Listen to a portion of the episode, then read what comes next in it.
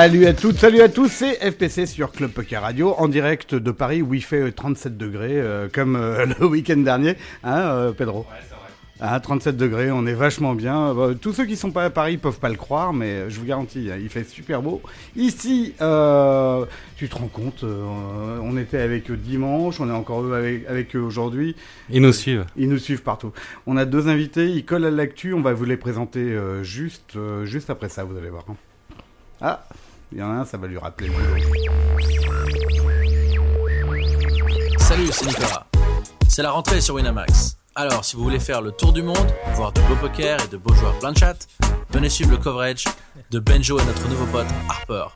Avec les performances françaises qui se multiplient, ils seront pas trop de deux pour courir entre les tables et aller voir en coulisses. Avec toujours sur Winamax les vidéos de Régis, Paco et Junior, vous saurez tout sur tout sur le monde du poker. Bah, Alors ça c'est du message. Hein. Euh, nos invités, euh, il y en a, il y en a un qui est déjà venu, il y en a un qui est pas encore venu, mais il fallait qu'il vienne. Hein, c'est comme ça qu'on dit. Il y en a un qui est déjà venu et chaque fois qu'il vient c'est un plaisir. Euh, euh, c'est.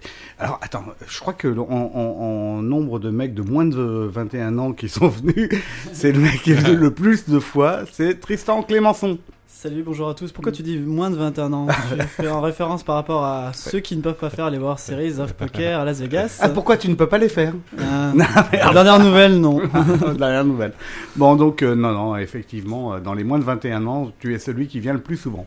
C'est ça, j'en suis heureux. Le deuxième, euh, lui, il a un peu plus de 21 ans, mais par contre, euh, on le connaissait pas. Personne ne le connaissait. Tout d'un coup, on a vu un mec qui gagne un WPT euh, euh, à Malte. Non, à Chypre. Chypre, Chypre, Chypre. hein, c'est, il fait aussi beau, hein. Chyprite.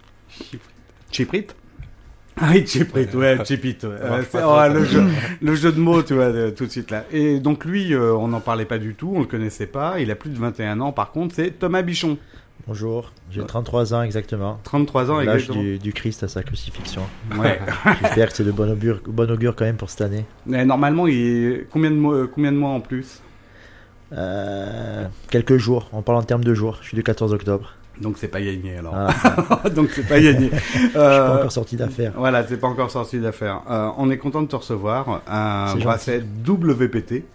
Il y en a pas beaucoup des Français hein, qui ont des bracelets WPT. Euh... Mais on n'était pas beaucoup, on commence à être un peu plus. Ouais, et puis là, on est plus. David hein. Benjamin, il y avait Elki, Pardon.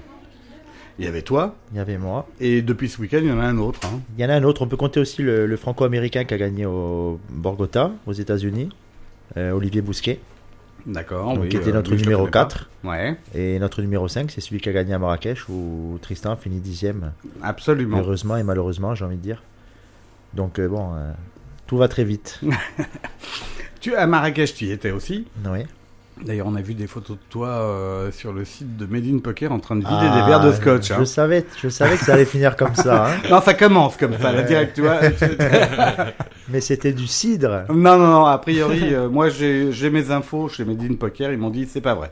En vérité, depuis ma victoire à Chypre, je pense que je suis tombé dans une certaine dépression et je noie mon, je noie mon chagrin dans le- dans l'alcool. Voilà. C'est si triste que ça de gagner un WPT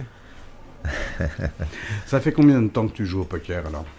J'ai commencé en, en vérité, je commençais à en 97, en 1997, à jouer au fermé en Corse, au Mhm. poker fermé avec 5 cartes.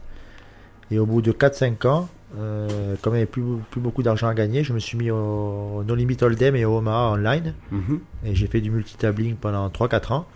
Et ma spécialité, c'était vraiment pas du tout les tournois, mais c'était le cash game. J'ai eu des bons résultats sur, euh, sur internet.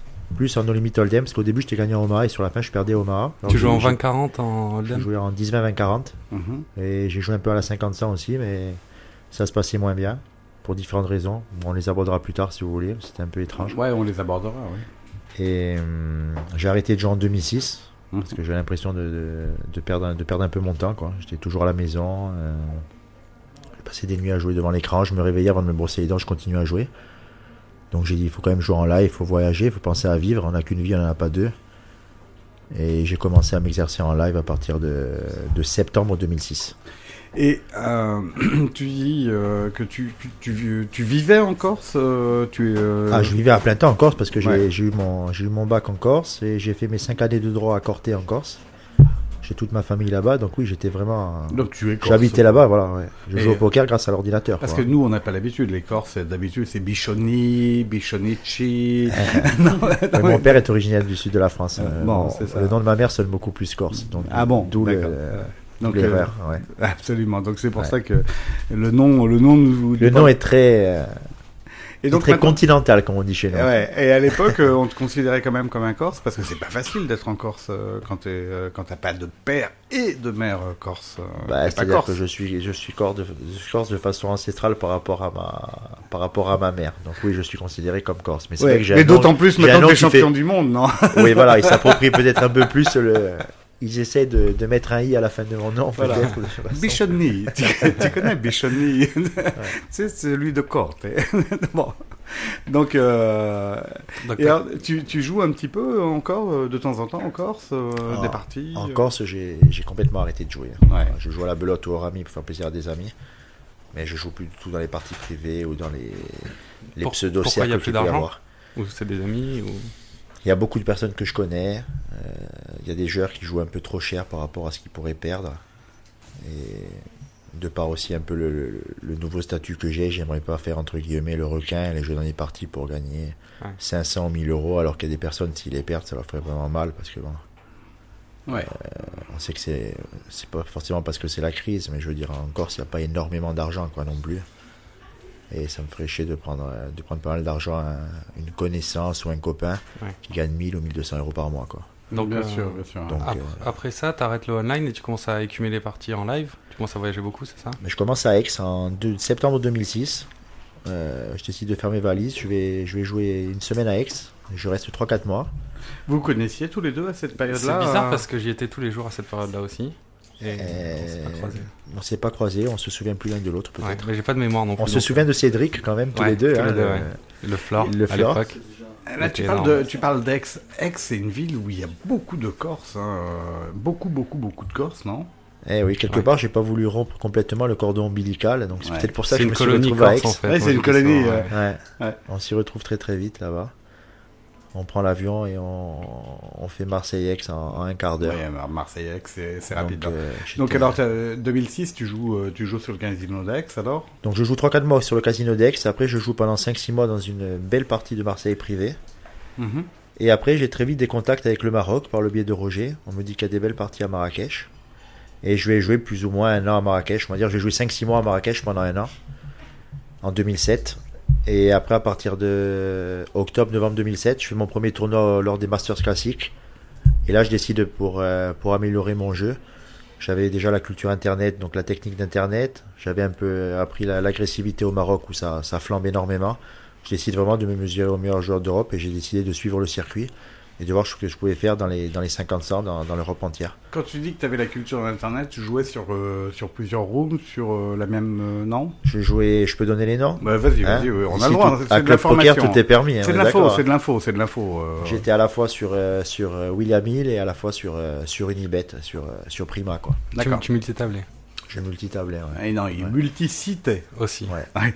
Et euh, aujourd'hui, euh, tu as, as un titre et t'as pas de t'as pas de sponsor, toi. Ben, ça bouge un peu autour de moi. Pour l'instant, il n'y a rien de concret. Je peux pas trop en parler. Non, non, mais euh, n'en parle. Donc, mais des propositions, objectivement, oui. t'as pas de. Objectivement, euh, voilà, je n'ai pas de sponsor. Je suis venu avec ma chemise blanche, Oui, immaculée tout- ouais. de blanc. Moi j'ai Ce- des ceci indices. étant, j'ai des ceci- indices. non mais attends, euh, ça on va dire. mais euh, ceci étant, euh, Tristan est là aussi sans, sans logo et ça, ça fait plaisir.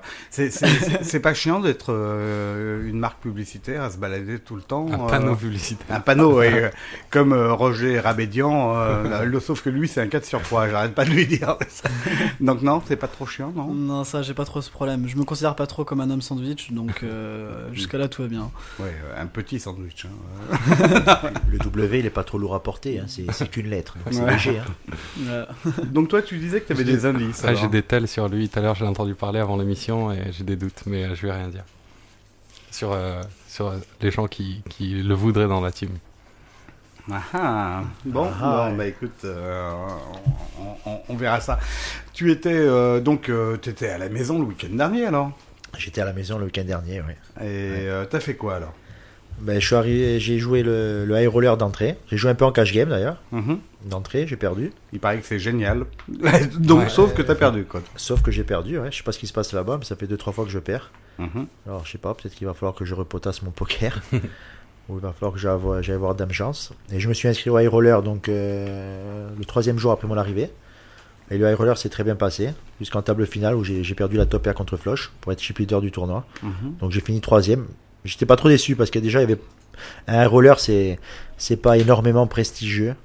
On fait plus le high roller pour gagner de l'argent que pour le prestige. Ouais. Enfin, c'est ma façon de voir les choses. Et il n'y avait pas énormément de différence financière entre le second et le troisième. Bon. Donc il me semblait que j'avais fait vraiment un très beau tournoi. Je pense pas avoir fait vraiment beaucoup d'erreurs dans ce tournoi.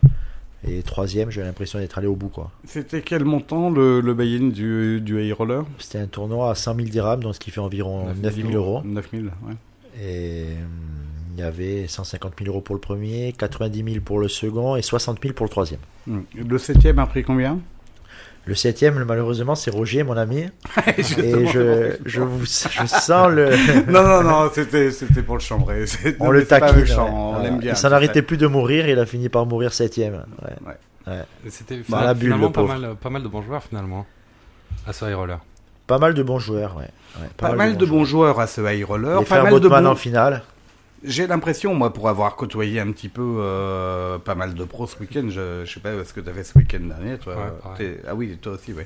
Euh, J'ai l'impression qu'il y avait pas mal de bons joueurs quand même sur, euh, sur, sur Marrakech. euh. En pourcentage, non, mais mais je pense que oui, il y avait il y avait beaucoup de bons joueurs qui sont déplacés.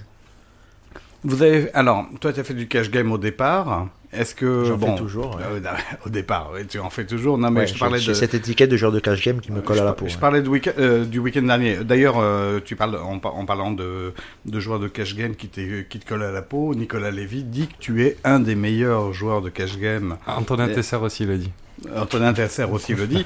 Et Nicolas, On euh, n'est jamais trahi que par les siens. donc euh, Nicolas le dit en disant d'ailleurs que euh, tu es un des meilleurs avec Anthony Lelouch. Le compliment, c'est pas si mal quand même. euh. Ouais, le compliment est très sympathique. Euh, ben, Anthony Lelouch, je pense que c'est le, du point de vue de sa polyvalence, c'est le meilleur joueur de poker en France. Donc Je alors, suis pas euh, certain que ce soit le meilleur joueur de nos limites Hold'em en France, parce qu'il y, a il y a une dizaine de joueurs qui jouent très très bien aussi. Mais si vous devez donner vos cartes à Anthony en pot limite Omaha, si vous donnez vos, vous donnez, vous devez donner vos cartes en tournoi à quelqu'un, vous devez les donner en, en mix game comme en limite. Et le nom d'Anthony Lelouch, il revient souvent. Bon, mais euh, en, Donc, plus, euh, en plus, si tu veux, en, en Hold'em No Limit, euh, il le dit, hein, tu- je pense que tu l'as entendu dire, euh, toi qui bosses avec lui, euh, Tristan, il dit, moi je suis pas un, un vrai joueur de, de Ouais. No Limit Hold'em. J'ai entendu dire il est pas bon. Il l'a dit, je suis il- pas bon. moi, il a en dit, je suis pas bon. Il dit c'est pas bon avec son humilité naturelle. Voilà, bon, ça, ça, reste ouais. un grand joueur capable de move extraordinaire. Je pense qu'il est peut-être plus fort en tournoi qu'en qu'en cash game no limite. Hmm. Mais sinon, au niveau de sa polyvalence, je veux dire, c'est monstrueux. C'est quelqu'un qui peut gagner le horse dans deux ou trois ans. Peut-être. Alors que bon, euh, C'est clairement le genre le plus polyvalent, je pense, à mon avis, au poker en France, quoi. Clairement, sur, euh, que ce soit sur le hand Doma, où il est vraiment très fort, les vins de Dust to Seven, etc. Enfin, c'est. Tu- euh, en France, on a, on a d'autres joueurs qui, ont, qui connaissent pas mal euh, de limites et de limites différentes aussi, euh, comme euh, euh, Fabrice Soulier, euh, par exemple. Non, qu'est-ce que t'en penses? Si, si, Fabrice Soulier, il y a Bruno Fitoussi, Ouais, il y a d'autres joueurs Bruno. Fitoussi, attends, c'est qui? Ah vrai. oui, oui, La on l'a semaine reçu la dernière, semaine je crois. dernière, oui, c'est ça. ouais. non, mais excuse-moi, parce que Bruno Fitoussi nous l'a bien dit, et nous, on le considérait également euh, plus comme tel, c'est pas un joueur pro. C'est plus un joueur eh, il pro. a dit lui-même qu'il avait perdu sa stupro. Hein, hein, Ouais, Tristan. il a dit il y a quelques années. Tu es pas au courant, tu étais trop Je jeune. suis pas au courant, non, c'est Tu ça. sais qu'il était pro à ses débuts, il voulait vraiment faire pro. Hmm. Et il y a quelques années, il a co- commencé à s'occuper de l'aviation. Ça remonte d'ailleurs à pas mal de temps. Alors rappelons pour ceux qui n'ont pas écouté le week-end dernier que le statut de euh, Bruno Fitoussi n'est pas euh, directeur ni euh, responsable ni il est consultant conseiller pour euh, l'aviation euh, Club de France. Il s'occupe du poker là-bas, mais il a sa société de, de jeux et de, de Ouais. création d'événements. Ouais, donc euh, vas-y, oui, donc il n'est il n'est plus joueur professionnel. hein. Il n'est plus joueur professionnel. Oui. Voilà. Et pour lui, bon, c'est un amateur très averti. Hein Eh oui, on sait qu'il a fait il deuxième fait- du horse. déjà, c'est hein. un sacré amateur qui, qui nous a cassé la baraque la semaine dernière. Pour, euh, il, a, il a dit euh, par moment, pour être un bon joueur de poker, faut mettre toute sa bankroll sur la table, Sur une partie. ouais. sur une partie. Très belle notion de bankroll management. ça, c'est justement, vous en pensez quoi euh, de dire un truc comme ça vous Amis deux fans de, de club poker, n'écoutez pas ce que dit Bruno Fitoussi. Alors justement, vous ça. en pensez quoi vous deux là? Ben, Tristan, tu veux commencer? J'ai pas mal de choses à dire sur le sujet, mais bon. euh, Sur le fait que euh, il faut parfois déjà miser toute la bankroll, donc euh, Il a dit qu'il venait avec tout. Hein. ouais, hum, j'aimerais bien le voir justement mettre justement toute sa bankroll. euh, Bah, Aujourd'hui, il l'a sur fait il y, la a, table. il y a 15 ans, il y a 20 ans. Il dit qu'il. euh, Pour progresser, il faut quoi, d'après lui Ouais, bon, t'es pas obligé de prendre autant de risques, je pense, à mon avis, pour euh, justement pour progresser, quoi. Mais euh, Bah, tu sais, on a entendu Anthony Lelouch euh, nous raconter des parties euh, épiques qu'il a faites euh, avec de l'argent qui n'était pas obligatoirement à lui au moment euh, et, cette, et fameuse, globalement. euh, cette fameuse association financière qu'il avait réussi à monter, qui a fait le tour de Paris, qui a Exactement. ravivé la légende. hein. Et il nous en a parlé. Il était à la même place que toi là. hein. Il Ouais. était à la même place que toi. Non, je pense que si on joue sur Internet, il faut bien entendu respecter le- les 40 big blind. Là, On en l'occurrence, c'était pas d'internet. Là, c'était sur des parties réelles, euh, arrivé avec toute sa bankroll euh, à un moment. C'est tout. un concept plus large que ça. Il disait en gros, il faut être capable de prendre des risques, des énormes risques pour progresser au poker. C'était ça le message qui passait, je pense. Globalement, même Globalement. euh, le, le vrai message, il a dit, il faut être capable de mettre ses couilles sur la table. Ouais, c'est ça il a dit, c'est le mot, le mot Ouais. exact qu'il a utilisé. On peut pas lui donner tort, c'est un peu ce que je fais à Marrakech. Si on pense vraiment avoir un edge sur les autres joueurs, c'est très dangereux, on le, on le déconseille à tout le monde. Mais on, peut prendre le risque de se mettre énormément en danger en sachant que si on saute, on trouvera toujours de, de l'argent avec des personnes qui nous font confiance, qui ont confiance à notre jeu pour rebondir.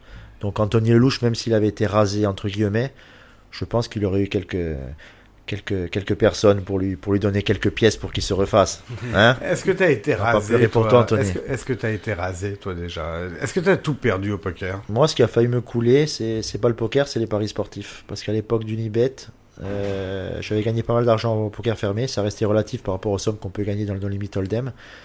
Et je jouais énormément aux paris sportifs dès que je gagnais en multitabling. Et ça a failli vraiment me, me faire très très mal. Parce que j'ai failli finir vraiment euh, à la ramasse. quoi.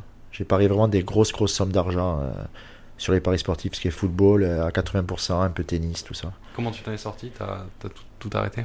Ouais, j'ai pas tout arrêté, mais ma passion c'était de jouer énormément de matchs avec des matchs fous, en jouant des sommes grosses pour euh, gagner une somme euh, colossale. Et maintenant, je préfère envoyer très cher sur un match, euh, plus ou moins euh, avec une probabilité assez importante de, de gain. Quoi.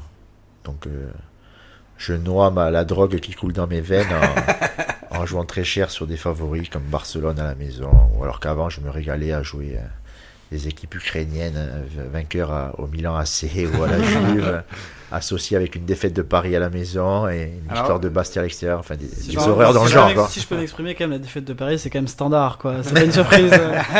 Et Je voulais pas le dire, je voulais pas me faire mal voir dans les sinon, non, mais à t'inquiète Paris. pas, ici t'es à Paris, mais on s'en fout, nous. Euh, hier, tu sais, on est beaucoup plus large d'esprit qu'on peut imaginer à Paris. Il n'y a, pas que des supporters du PSG. hein. Euh, euh, c'est le- le- le- la victoire d'hier du Milan AC. euh, ah, comment dirais-je c'est, Au c'est Real. Au Real, oui. Une demi-surprise parce qu'il n'y avait pas Cristiano Ronaldo. Bon, Donc, euh, t'avais parié euh, sur qui, là non, j'avais pas, j'avais pas parié, je suis en thérapie. T'es en thérapie, tu, tu te soignes. J'essaie de, j'essaie de, comment dirais-je, de consolider l'argent que j'ai gagné à Chypre. Donc, euh, ouais, t'es, t'es un vrai parieur, euh, t'es un vrai parieur ou pas ouais, je suis assez, Ouais. je peux être assez fou dans ma façon de, Comme de ça, gérer euh, certaines sommes sur des matchs. ouais. Ouais, tiens, je te parie que tu vas arrêter de taper sur le pied du micro avec ton pied gauche là. Allez, je vous donne une code de, une très je, te sympa. parie, je te parie que je vais y arriver à, Ouais. à gagner. Euh, Easy money. Easy money. Qu'est-ce que t'es, t'es parieur toi euh, Non, beaucoup moins. Déjà, moi, je suis pas un genre de cash game, donc déjà, j'ai moins la notion de flambe euh, comme chez Thomas. Euh, Paris sportif, c'est pas trop mon truc. Quand j'ai joué à côté match, j'ai dû jouer à maximum 1-2 euros. Quand je joue à la roulette, je joue maximum 20 euros. Quand je joue des flashs, je joue maximum 20 euros. T'as l'air d'être resté euh, vachement, euh, vachement calme quand même par rapport, euh, par rapport au fric. euh, parce que t'as, t'as pris un peu de sous avec le poker quand même. T'as un contrat de sponsoring maintenant. Alors à moins qu'ils te payent en 40 bars chez W, mais non, mais Jusqu'à l'âge de ses 21 ans. jusqu'à je dois- 21 ans peut-être c'est possible. ça. Et ça ressort. Ou en 45, en 45 c'est des 45 qui te filent, non C'est ça? Bon, donc, non, Non, mais c'est c'est vrai que Ah, tu sais, attends, juste, juste un truc. J'aime bien, euh, j'aime bien, et je, je risque d'appuyer encore parce que on a tellement d'auditeurs qui me disent que euh, que quand il y a des mecs de moins de 25 ans, tu vas prendre un 40 bar, oui, tu vois. Quand il y a des mecs de moins de 25 ans, euh, je les traite comme des gamins, etc. Donc euh, non, non, euh, franchement, je vous garantis avec. Avec euh, Tristan, on s'entend bien. hein. Enfin, j'espère. Parce que là, on a même pris l'avion ensemble. Je l'ai pas jeté par la fenêtre et lui non plus. hein. T'inquiète pas, FPC. C'est bon. Donc alors vas-y raconte. euh, Oui, t'es pas un vrai gambler. Ouais, non, j'aime bien, j'aime bien parier, mais j'aime pas parier cher. Et voilà, je parie vraiment juste pour, euh, pour qu'il y ait un, un petit peu de, comment dire, euh, un petit peu d'intérêt, quoi, mais pas, pas des grosses sommes, quoi. Non, c'est clair, je suis pas, je suis pas dans cette optique-là, quoi. je connais plus d'un jeune de 19 ans qui aurait perdu un peu les pédales avec tout l'argent. euh, il a plus gagné au 19 ans, il a 20 ans quand même, Et- non? mais à Ouais. 19 ans, il avait déjà pas mal d'argent et je crois que t'as as su garder quand même la tête froide et t'as pas, t'as pas craqué, quoi, c'est bien. Bah, heureusement, tant mieux. Ça montre de la maturité, quoi. Donc euh, là, ce week-end, euh, tu fais de toi dixième, ce qui est largement mieux euh, que ton petit voisin de droite là. hein. Ça Quand fait même. 28 places de mieux, c'est Eh, énorme, c'est eh oui. Mais pas troisième de high roller, par contre, en revanche. hein. Oui, pas troisième du high roller. Tu, euh, tu sors avec un coup inévitable. hein. C'est Inévitable, ça dépend dans quel sens tu le prends, mais inévitable pour moi. Son oui, adversaire sûr. aurait pu l'éviter, ouais. je, je pense. Ouais, vas-y, raconte alors, raconte. Bah, le, le coup il est assez simple quoi. Le coup donc euh, il se déroule au blind donc euh, 10 000 20 000 donc on est à une table de 10 donc la pré-tape finale en fait. Euh, L'adversaire qui est à ma droite qui est plus un joueur de live ce qui m'a permis justement de donc je, je pensais qu'il avait pas vraiment les codes online et ce qui m'a permis en fait de réaliser ce coup contre lui que contre un joueur online j'aurais certainement joué différemment. Donc je me retrouve à avoir des as en fait donc euh, UTG plus 1 donc mon adversaire me relance à 56 000 sur les blindes 10 euh, 10 000 20 000 ah, Il relance UTG donc 56 000. Je décide de coller pour le piéger parce que je sais que euh, ça fera pas forcément tilt dans sa tête et il mettra pas forcément automatiquement sur une paire d'as. Comme un Ludovic Laquet ou un Benjamin Spindler qui était à la table à ce moment-là. Eux par contre me mettraient quasiment directement sur une main très très très très très très forte. Mhm. Donc euh, j'essaie de voir le flop. Euh, donc vient le flop 19-4 Rainbow. Donc un excellent flop pour une paire d'as dans cette situation. Et le pot est à peu près à 150 000. Je pense que mon adversaire doit avoir grosso modo 550 000 jetons, 600 000 peut-être. Et à ma grande surprise, euh, il me dit tapis. Alors euh, moi j'ai mes écouteurs, j'enlève mon casque, j'entends, je fais Eh, oui.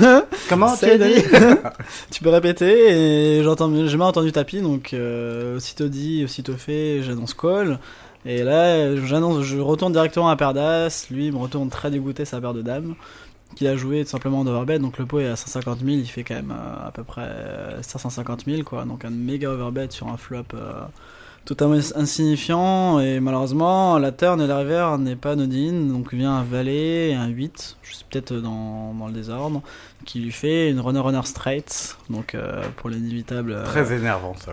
12% euh, d'après ce qu'on m'a dit moi je pensais que c'était à peu près 10 90 10 voilà on m'a parlé de 12% donc ouais donc il trouve la quinte et pour euh, un pot qui m'aura fait passer dans le top 3 et lui qui lui permet justement de se replacer dans la course au titre titre d'ailleurs qu'il a remporté quand même d'une plutôt belle manière quand même on a parlé avec Thomas il a quand même été très agressif très entreprenant euh, En finale. à la table finale Ouais. et il a clairement pas volé quoi après sur ce sa coup main, là c'est vrai. voilà c'est ça ouais.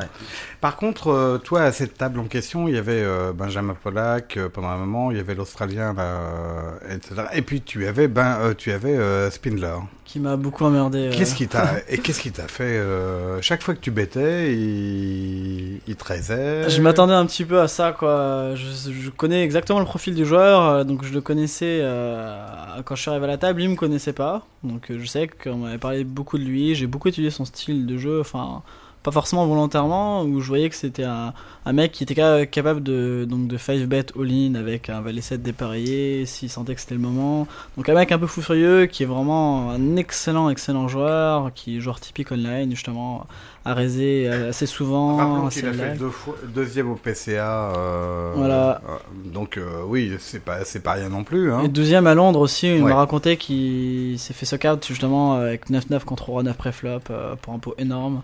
Et donc il termine 12ème aussi, donc euh, du récent euh, PT de Londres qui est quand même un European Poker Tour où le niveau quand même est très relevé. Qui, de- qui est pareil pour, euh, pour le PSA, c'est un des tournois quand même les, les plus durs, je pense, à mon avis, euh, Mhm, mhm. dans le monde. Donc quelqu'un que je respecte vraiment énormément et qui, fin de la deuxième journée et début de la troisième journée, a toujours été juste à ma gauche Donc juste pour m'embêter. Super. Super.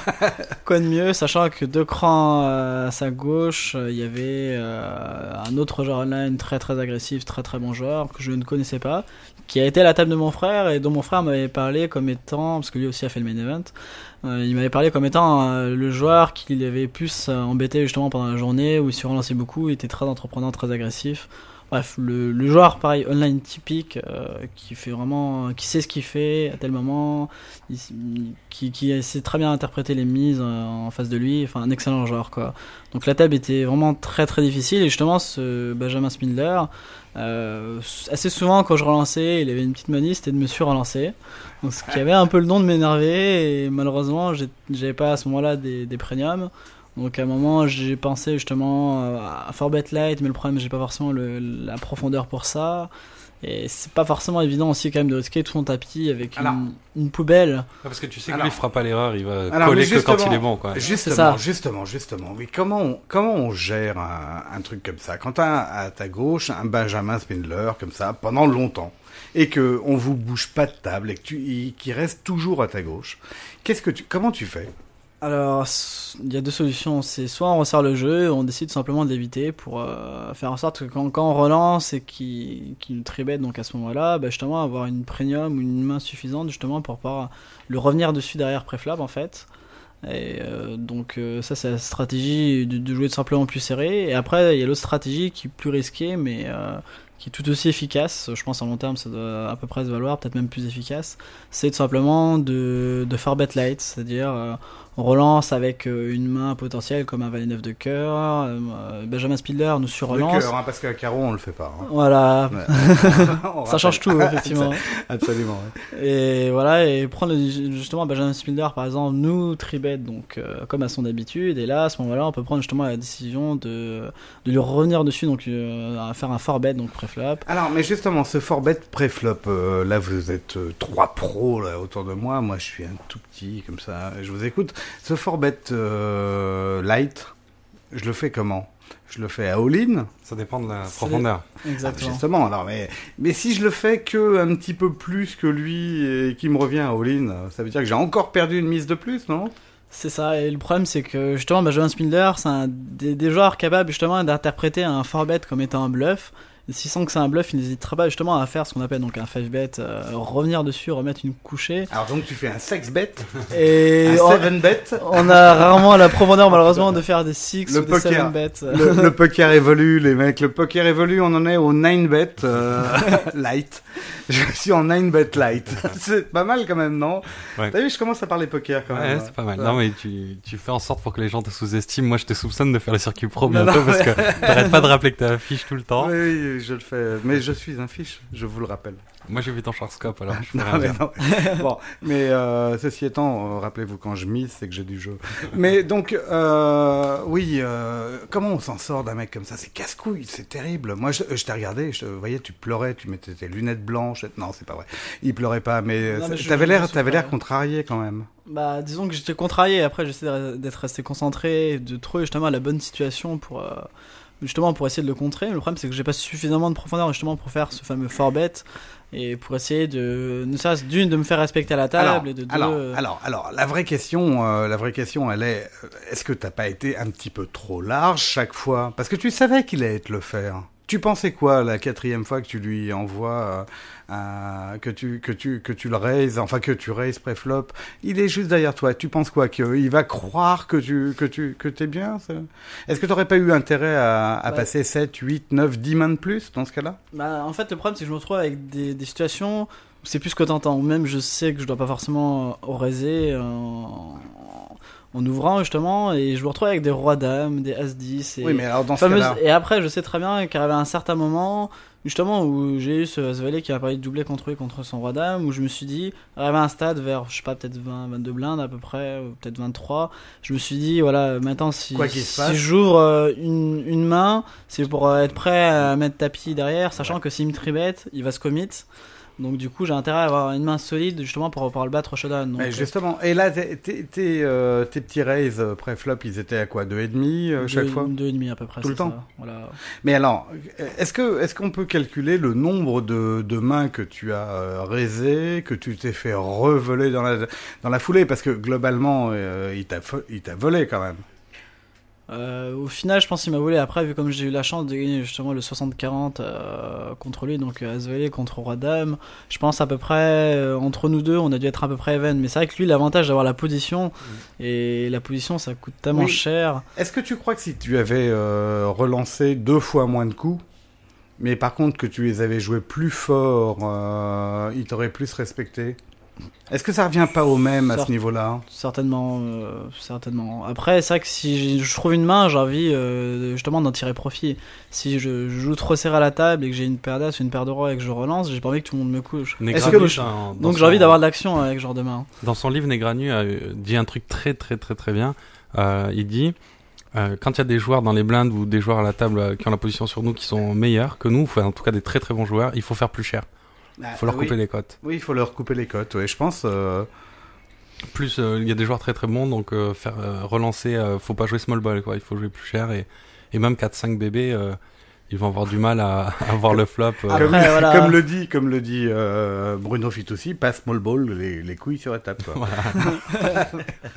Après, ça que- va lui rester ça, hein, Bruno les couilles sur la table. ce que tu me dis là après, Pedro, c'est tu veux dire quand les joueurs sont les bons joueurs expérimentés sont dans les blindes, c'est ça? Exactement. ouais. Et dans, dans mon cas, euh, quasiment toutes les situations euh, étaient quand euh, je relançais par exemple Under the plus 1, Under the plus 2, justement en début de parole où euh, ces joueurs, ce fameux Benjamin ou l'autre joueur online, je me suis relancé, mais pas euh, depuis les blindes. La plupart du temps, c'était euh, En position sur en, toi. en position sur moi. Est-ce que- Si tu fais 4 bébés, comment il va réagir? 4 bébés et demi, pré-flop. justement. ouais. Je sais pas. Après, j'ai du mal à concevoir le fait que je relance 4 Ouais, bébés. ouais, mais c'est peut-être, hein. Mais justement, justement, il y a peut-être une- il y a peut-être quelque chose à creuser par rapport à ça, parce qu'on dit qu'aujourd'hui, et, et, euh, Thomas, tu vas, tu vas pouvoir venir avec nous là-dessus. On dit qu'aujourd'hui, il faut faire deux big blind et demi euh, pour l'ouverture, etc. Mais après, globalement, en fonction du monde qui est derrière toi, en fonction du profil qui est de- qui est derrière toi, est-ce qu'il devient, il devient pas plus intéressant de jouer à trois et demi, quatre, quatre et demi, effectivement, comme le dit, euh, comme le dit Pedro. euh, Ça fait, ça fait un peu live tard de relancer à 4,5, mais. euh, Non, mais quatre et demi, ça fait live tard. Mais en même temps, en même temps, ça peut donner une mauvaise info. Il faut, moi je rappelle, je rappelle, euh, je rappelle un, un truc l'année dernière, enfin au, en début d'année, là où tu as fait ton résultat euh, également à, à Deauville, euh, lors du euh, du high roller, il y avait Elki euh, qui s'est retrouvé avec un joueur à table qui relançait tout n'importe comment. tout le- fameux Jean-Noël Torel. Jean-Noël Torel. Et euh, tout le monde le collait. Et puis après, il, relo- il, re- il remisait un petit peu n'importe comment, mais en, en remisant hyper cher. Il n'y avait plus aucune cote pour payer. Qu'est-ce qu'il a fait? Il a récupéré tous les coups, tous les coups, tous les coups. Elki était désemparé à ce moment-là. Alors que Elki, quand même, sur une table agressive, normalement, il sait s'en sortir, non? Non, mais Là, c'est un peu différent. Ce que conseille Negranu, c'est de couper les cotes des, des joueurs dans les blindes qui sont meilleurs que toi, qui vont Torel- top play post-flop. Torel, euh, il coupait les cotes, là. Pré-flop, post-flop. Ouais, mais euh, après, le reward, il est dégueulasse. Après, si tu si t'overbet les pots, comme avec les queens euh, dans le coup contre toi, Tristan, Mm. il peut se faire payer fort mieux dans ce coup. Donc, euh, C'est clair, c'est clair. donc, euh, pas Thomas, euh, t'en penses quoi, toi, euh, par rapport à... Moi, je suis totalement contre le forbet parce que, comme vient de le dire Pedro justement, à partir du moment où on overbet, on peut être payé que par la même perdante. Donc tout ce qu'on peut gagner, c'est des. On a une valeur financière qui est très limitée parce qu'on ne gagne que les blindes et les antés. Et je connais pas encore un joueur dans le monde qui a gagné un tournoi en gagnant, en gagnant uniquement coup par coup en volant des blindes et des antés. Euh, Même si Tristan et moi nous volons beaucoup. À un moment donné, il faut doubler vrai. son tapis ou faut très. Non, tu, tu ne... Normalement... hein, Je ne Je t'ai rassuré, nos futurs concurrents, non, c'est pas du tout vrai, on vole rien du tout, On n'est pas des voleurs de joue Quand tu raises, c'est que t'as les as. C'est ça, uniquement les En as. général, oui. Le roi, je pense qu'en en- en fin de tournoi, c'est une succession de moves. Et donc, on sait par rapport à, par rapport à l'importance des antés. Moi, je fais aussi partie de ceux qui attaquent 2,7 quand les antés sont gros. Et donc, il faut accepter qu'on ait deux rois ou, ou valet 10 à pique de, de, se faire, su- de se faire surrelancer. C'est plus fais, un jeu de t'as- Donc, je veux surtout pas casser les côtes en faisant des forbets pour que des joueurs plus forts que nous en position euh, ne soient pas tentés de venir. Quoi. Et je préfère faire 2,7 en espérant que le mec me fasse un squeeze avec As-Dame euh, plutôt que fort bêter en disant je vais essayer de faire passer As Valet ou paire de 4 parce que euh, ça représente que 10% Quand- quand- ou 5% de son tapis. Quoi. Quand tu parles de forbet, tu veux dire relancer euh, Je parle, de, je parle de, du jeu post euh, pré-flop. pardon. pré-flop, c'est-à-dire Ouais, ouais. euh, Ouais. relancer fort, tu veux dire Ouais, ou, je suis totalement contre ça. Je pense que c'est ce que vous. C'est là, on parlait de ça tout à l'heure. Vous parlez pas Mm. du flop. Ouais, Enfin, c'est vous ça, parlez on du parlait fort bet uniquement du pour casser les pré-flop, codes pré-flop. Ouais. Parce que tu as eu beaucoup de mal avec un très bon joueur en position. Comment tu fais toi Mais- si t'as Benny Splinger qui te surrelance toutes tes mains en écoutez, position moi je pense que le poker, euh, quel que soit le niveau qu'on a, Tristan est un bon joueur. Euh, je pense qu'il faut accepter d'être un joueur aussi bon que vous. Si ce joueur qui est aussi bon que vous est en position, ce, meilleur est- ce joueur est meilleur que vous. Oui, mais si justement. Tristan avait eu la position sur ce type.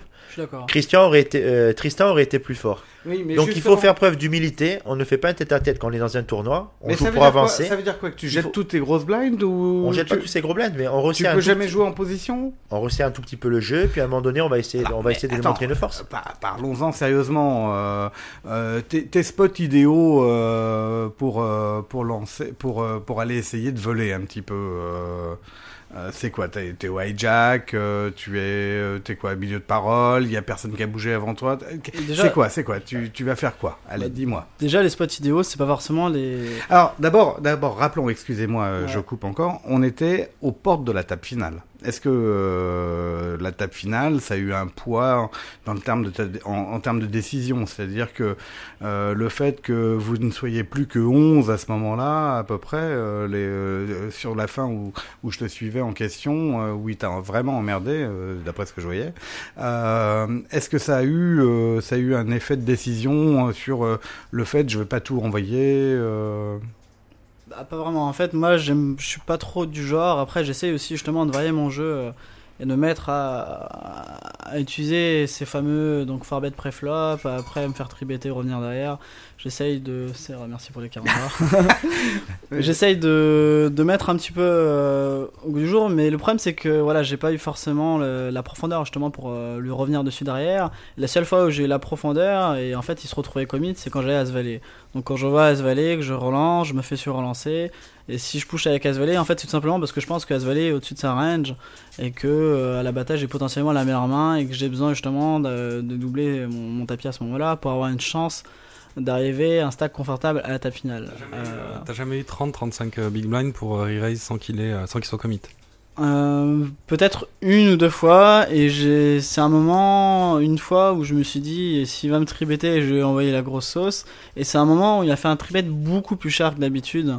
Euh, donc je me suis dit oula euh, s'il a mis beaucoup plus cher que d'habitude est-ce que peut-être qu'il a empilé les deux blindes peut-être qu'il a un roi ou un as mais qu'il a pas envie de voir de flop et quoi qu'il arrive si c'est le cas il sera prêt à payer bien sûr n'importe quel euh, euh, n'importe quelle surrelance quoi donc euh, j'ai préféré attendre le bon moment. J'ai pas réussi à trouver de bonne opportunité. Je me suis dit que si je trouverais une premium, bah ça serait une occasion très pratique de prendre un énorme pot soit pré-flop, soit à l'abattage. Donc c'est-à-dire euh, si je, je relance, il me sur-relance, je, je fais tapis, il est commit avec euh, un roi, etc. Et je tombe contre une main que je domine. Donc là c'est une excellente opportunité justement pour être doublé. Donc c'est vrai que ces, jeux, ces joueurs sont très difficiles, quoi. Des joueurs qui font quasiment aucune erreur, qui mettent une pression constante sur l'adversaire, qui savent très bien, très très bien jouer la position. C'est vraiment des vrais poisons à la table, quoi. Clairement. des, des vrais de, des vrais pénibles quoi. Voilà. Euh, donc euh, On n'a pas répondu à ta question non d'ailleurs. justement oui. Voilà, sur, les, sur la question des, des spots, alors quels sont les meilleurs spots pour moi, je pense, pour relancer, surtout en fin de tournoi? Bah, Tout simplement, c'est les, les meilleurs spots, c'est les joueurs euh, très serrés.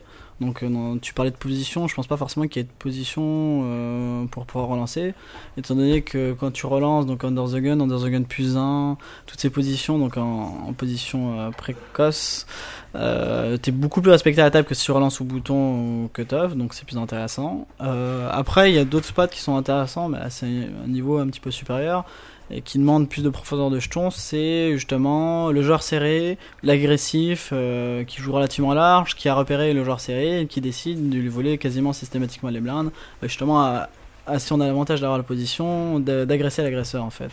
Ouais. Donc euh, là, ça se manifeste par des tribets, euh, quelles que soient les mains. Après, on peut faire ça avec des mains légitimes comme des As-Roi ou des As-Dame. On peut faire ça avec des mains moins légitimes comme des 7-2 dépareillés ou la- une main encore pire, 8-2 dépareillés. Ah c'est beau 8-2. Attends. Ça peut, ça peut faire perdre beaucoup d'argent, faut faire gaffe. tu es d'accord avec l'analyse de, de Tristan euh, Thomas? Ouais, à 99%, ouais. Mais on a d'autres informations. Alors, sur le pourcent, euh, vas-y. ouais. Non, je suis là- bon, il y a une, une norme internationale qui consiste à attaquer UTG. Maintenant, on essaie beaucoup de vendre Hmm. entre guillemets des tapis UTG. Mais bon, euh, ça a été. euh, tout le monde est au courant de ça maintenant. hein. Moi, ça m'arrive fréquemment de relancer quelqu'un qui joue, euh, qui relance UTG avec euh, avec rien dans mes mains. Euh, sinon, euh, Pourquoi? Parce qu'il je croit, il croit montrer de la force et donc quand tu le surrelances, c'est que t'as une main de ouf. ben, pff, en principe, quand quelqu'un attaque UTG, il représente toujours une forte main. Même Ouais. si maintenant, il y en a beaucoup qui s'en servent avec. euh, Mais avec Un jeu très faible. oui. Maintenant, le problème, c'est qu'on peut être juste collé à sa gauche et qu'on joue encore contre 7 joueurs, quoi. C'était des trucs qui marchaient il y a 2-3 ans et ça m'énerve que ça marche plus maintenant, quoi. mais oui, oui. Ça euh, marche plus, mais bon, à chaque stéréotype, il faut avoir une, il faut avoir une, il faut on- avoir une on- réponse. On est d'accord, on est d'accord. Il faut sortir vraiment des, des- des stéréotypes du poker, quoi. Et, Donc, et donc sur le reste, euh, des choses où tu n'es pas d'accord avec. euh, non, je suis d'accord à peu près avec tout ce qu'a dit Tristan. Le seul truc où je serais pas vraiment d'accord, c'est que euh, moi, je pense que c'est pas forcément une bonne idée de rentrer en guerre avec un joueur aussi bon que nous, qui est sur, qui est en position sur nous. Et ce que j'appelle moi le forbet de la mort. Je pense qu'on a, un- on a un certain edge en tournoi avec, avec Tristan. Quand je dis on a un edge, c'est que bon, sur un field, sur un field, sur n'importe quel field, hein, en principe, on va avoir, plus d'avantages que d'inconvénients sur, euh, sur 50% des joueurs. Donc il faut accepter qu'on ait un joueur qui soit aussi bon que nous à notre gauche. Et donc si on va, on va tribetter avant le flop, qu'on va se prendre un, qu'on va c'est très très difficile de rentrer en guerre pour jouer son tournoi complètement in the dark, comme on dit. C'est-à-dire dans le noir total. Le mec peut très bien avoir une main. Euh, je pense qu'il faut mettre un peu sa testostérone de côté. Et moi, à la limite, je préfère forbetter, comme vient de le dire Tristan, dans une autre situation, c'est-à-dire où il y a un joueur euh, qui, est, euh, qui est très serré de big blind avec un joueur euh, euh, très, très loose qui attaque par exemple en position 3. C'est surrelancé par exemple par un Scandinave au cutoff et au bouton, parce que ce mec veut récupérer simplement la, la position. Moi, je serais d'accord pour faire un 5 bet de petit blind ou de gros blind. Mhm. Une sorte de squeeze amélioré, Ouais. qui donnerait beaucoup plus de poids à notre main, parce que l'adversaire serait beaucoup moins commit. Oui. Alors que si on rentre directement en guerre avec notre voisin de gauche, on engage quand même énormément de jetons pour pas en gagner beaucoup et c'est quand même un jeu très dangereux. Bon, lui, il est sponsorisé, il peut se permettre pendant 30, 40 ou 50 tournois dans l'année de faire ce genre de move. Moi, je peux aussi parce que je gagne en cash. Mais c'est, je pense pas qu'au grand public, je pense que c'est pas un grand conseil à donner. justement, moi je, je voudrais, euh, je voudrais te poser une question. Quand on arrive à un, un 5 bet euh, en tournoi, on, on en est à combien, combien de blind euh, justement? Parce que Mais l'an le dernier, problème- c'était impossible pendant les EPT avec des structures euh, ou la structure de Marrakech, comme le dit Tristan, il a eu un mal fou à passer ses 5 bets parce que bon, il, il possède certains termes techniques. Mais à Marrakech, moi, j'ai dit mon, mon mécontentement aux interviews. C'est un WPT qui s'est gagné sur 3 jours avec un fil de 400 joueurs. Euh, moi, j'ai gagné un chip, un fil de 416. 180 joueurs, j'ai joué 6 jours. Donc euh, les structures n'étaient pas du tout adé- adéquates, ça, ça forçait au gambling. Lui, techniquement, il a été, il a été bridé par rapport à ça. Euh, D'autres bons joueurs l'ont été tout autant. Je pense qu'à l'avenir, avec les nouvelles structures de l'EPT, on pourra, on pourra utiliser cette arme. On parce avait sera déjà beaucoup un- plus profond dans les 40 derniers. On avait Bon. déjà un peu parlé, mais avec l'amélioration des structures, les joueurs de cash game sont vraiment, vraiment avantagés maintenant. Euh, parce que tu as l'habitude de jouer sans bébé deep, euh, voire plus quand dans bon, tes ça parties. De jouer même 500, 500 big blind hein, dans certaines parties. Donc, euh, Donc c'est un vrai atout pour à la fois les pros et à la fois les, les joueurs de cash game. voilà. euh, Mais après, le, les- les- le poker de tournoi s'adresse au plus grand nombre. Est-ce qu'il faut laisser cette part de magie, cette part de chance pour que tout le monde ait une chaise, un jeton et une chance de gagner Ou est-ce qu'il faut que Tristan Clémenceau gagne tous les tournois? Non, non, ça nous fatiguerait. Vous voyez Non, ce que mais je veux dire? Nous, enfin, Ça quoique, dépend qui quoique, est. quoique Tristan, moi je veux bien que tu gagnes tous les tournois du moment que tu acceptes mes 10% chaque fois dans ta main, quoi, tu vois. Non, mais, non, mais attends. euh, Pour revenir quand même aux questions de structure, tu disais que la, la structure donc de Marrakech, euh, tu l'as trouvée donc pas exceptionnelle, c'est ça? Je plaisantais, t'es trop, Euh, trop rapidement. ouais. Trop rapide, moi je la trouve. Bon, après, c'est vrai qu'ils ont eu des, les organisateurs ont eu des contraintes quand même. euh, donc de faire le tournoi sur 3 jours, c'était quand même un exploit, quand même, je trouve, d'avoir pu faire un tournoi euh, Ouais. sur 3 jours avec plus de 416 400, jours. 416 joueurs. 416, ouais, exactement. C'est ouais. quand même assez remarquable et je trouve pas la structure quand même si forcément si dégueulasse que ça. Notamment quand on, on compare, par exemple, on remonte juste 8 mois en arrière, euh, par exemple le PT de San Remo, on nous donne, donc pour après buy-in équivalent, même le buy-in de San Remo était même un peu plus cher, on nous donne quand même 10 000 jetons avec la même structure, la même montée des blindes, progressive toutes les heures, et deux fois moins de jetons, c'est c'est quand même euh, c'était quand même dur quoi. Et à l'époque, on jugeait ça quand même correct. C'est vrai, mais il y a une majorité de, de joueurs qui te donnent raison parce que les EPT étaient à 10 000 l'an dernier, tu confirmes. Et moi, j'ai une, une, une analyse qui est un peu biaisée parce que les derniers tournois que j'ai fait, comme le, le The World Poker Tour à Chypre, on est parti avec 40 000 jetons, avec des Wow. structures d'une heure et demie. Wow. J'ai fait le partouche cette année où tu sais très bien que la structure est une des meilleures du monde, Bien sûr. euh, où on part aussi avec 30 000, c'est ça, avec, des, avec un 25-50 pour commencer. Et je sortais aussi du 15 000 dollars WPT du Bellagio, on commençait avec 60 000 jetons. Ok, donc t'as pas fait les, les tournois Donc avec quelque part, voilà, tu as une connaissance plus avertie que moi en ce qui concerne, euh, tu as une réalité qui est... Il y a une meilleure réalité que moi Mais de la est beaucoup- situation. Il est beaucoup plus vieux que toi aussi. hein. Par contre, il n'a pas encore le droit de faire les Ouais. WSOP. Mais bon, il faut qu'il défende notre job aussi. Lui et moi, on doit jouer avec des grosses, des petites structures et des tapis très profonds, Christin. Vous, Bon, les- vous, vous étonnez pas si on perd un auditeur, un, un- un présentateur. un présentateur d'ici la fin de la soirée. euh. Attends, déjà, faut que tu réussisses à me balancer Je par la parie, je fenêtre. hein. parie sur François Philippe. Tu veux qu'on le joue? Alors, à combien on le joue, celui-là? Ah, je pense que je, je Sur la disparition d'un de nous À peu près. Euh, La disparition d'un de nous deux avant la fin de l'émission, là. Je laisse, je laisse Thomas s'occuper des côtes, c'est spécialiste. Bon, bah, donc, euh, alors, on y va. Il y a plein de questions sur le forum pour vous. On va essayer d'y aller avant, avant de la pause parce qu'on a une petite pause à 21h30. Et puis, euh, donc, on va aller sur les questions des auditeurs.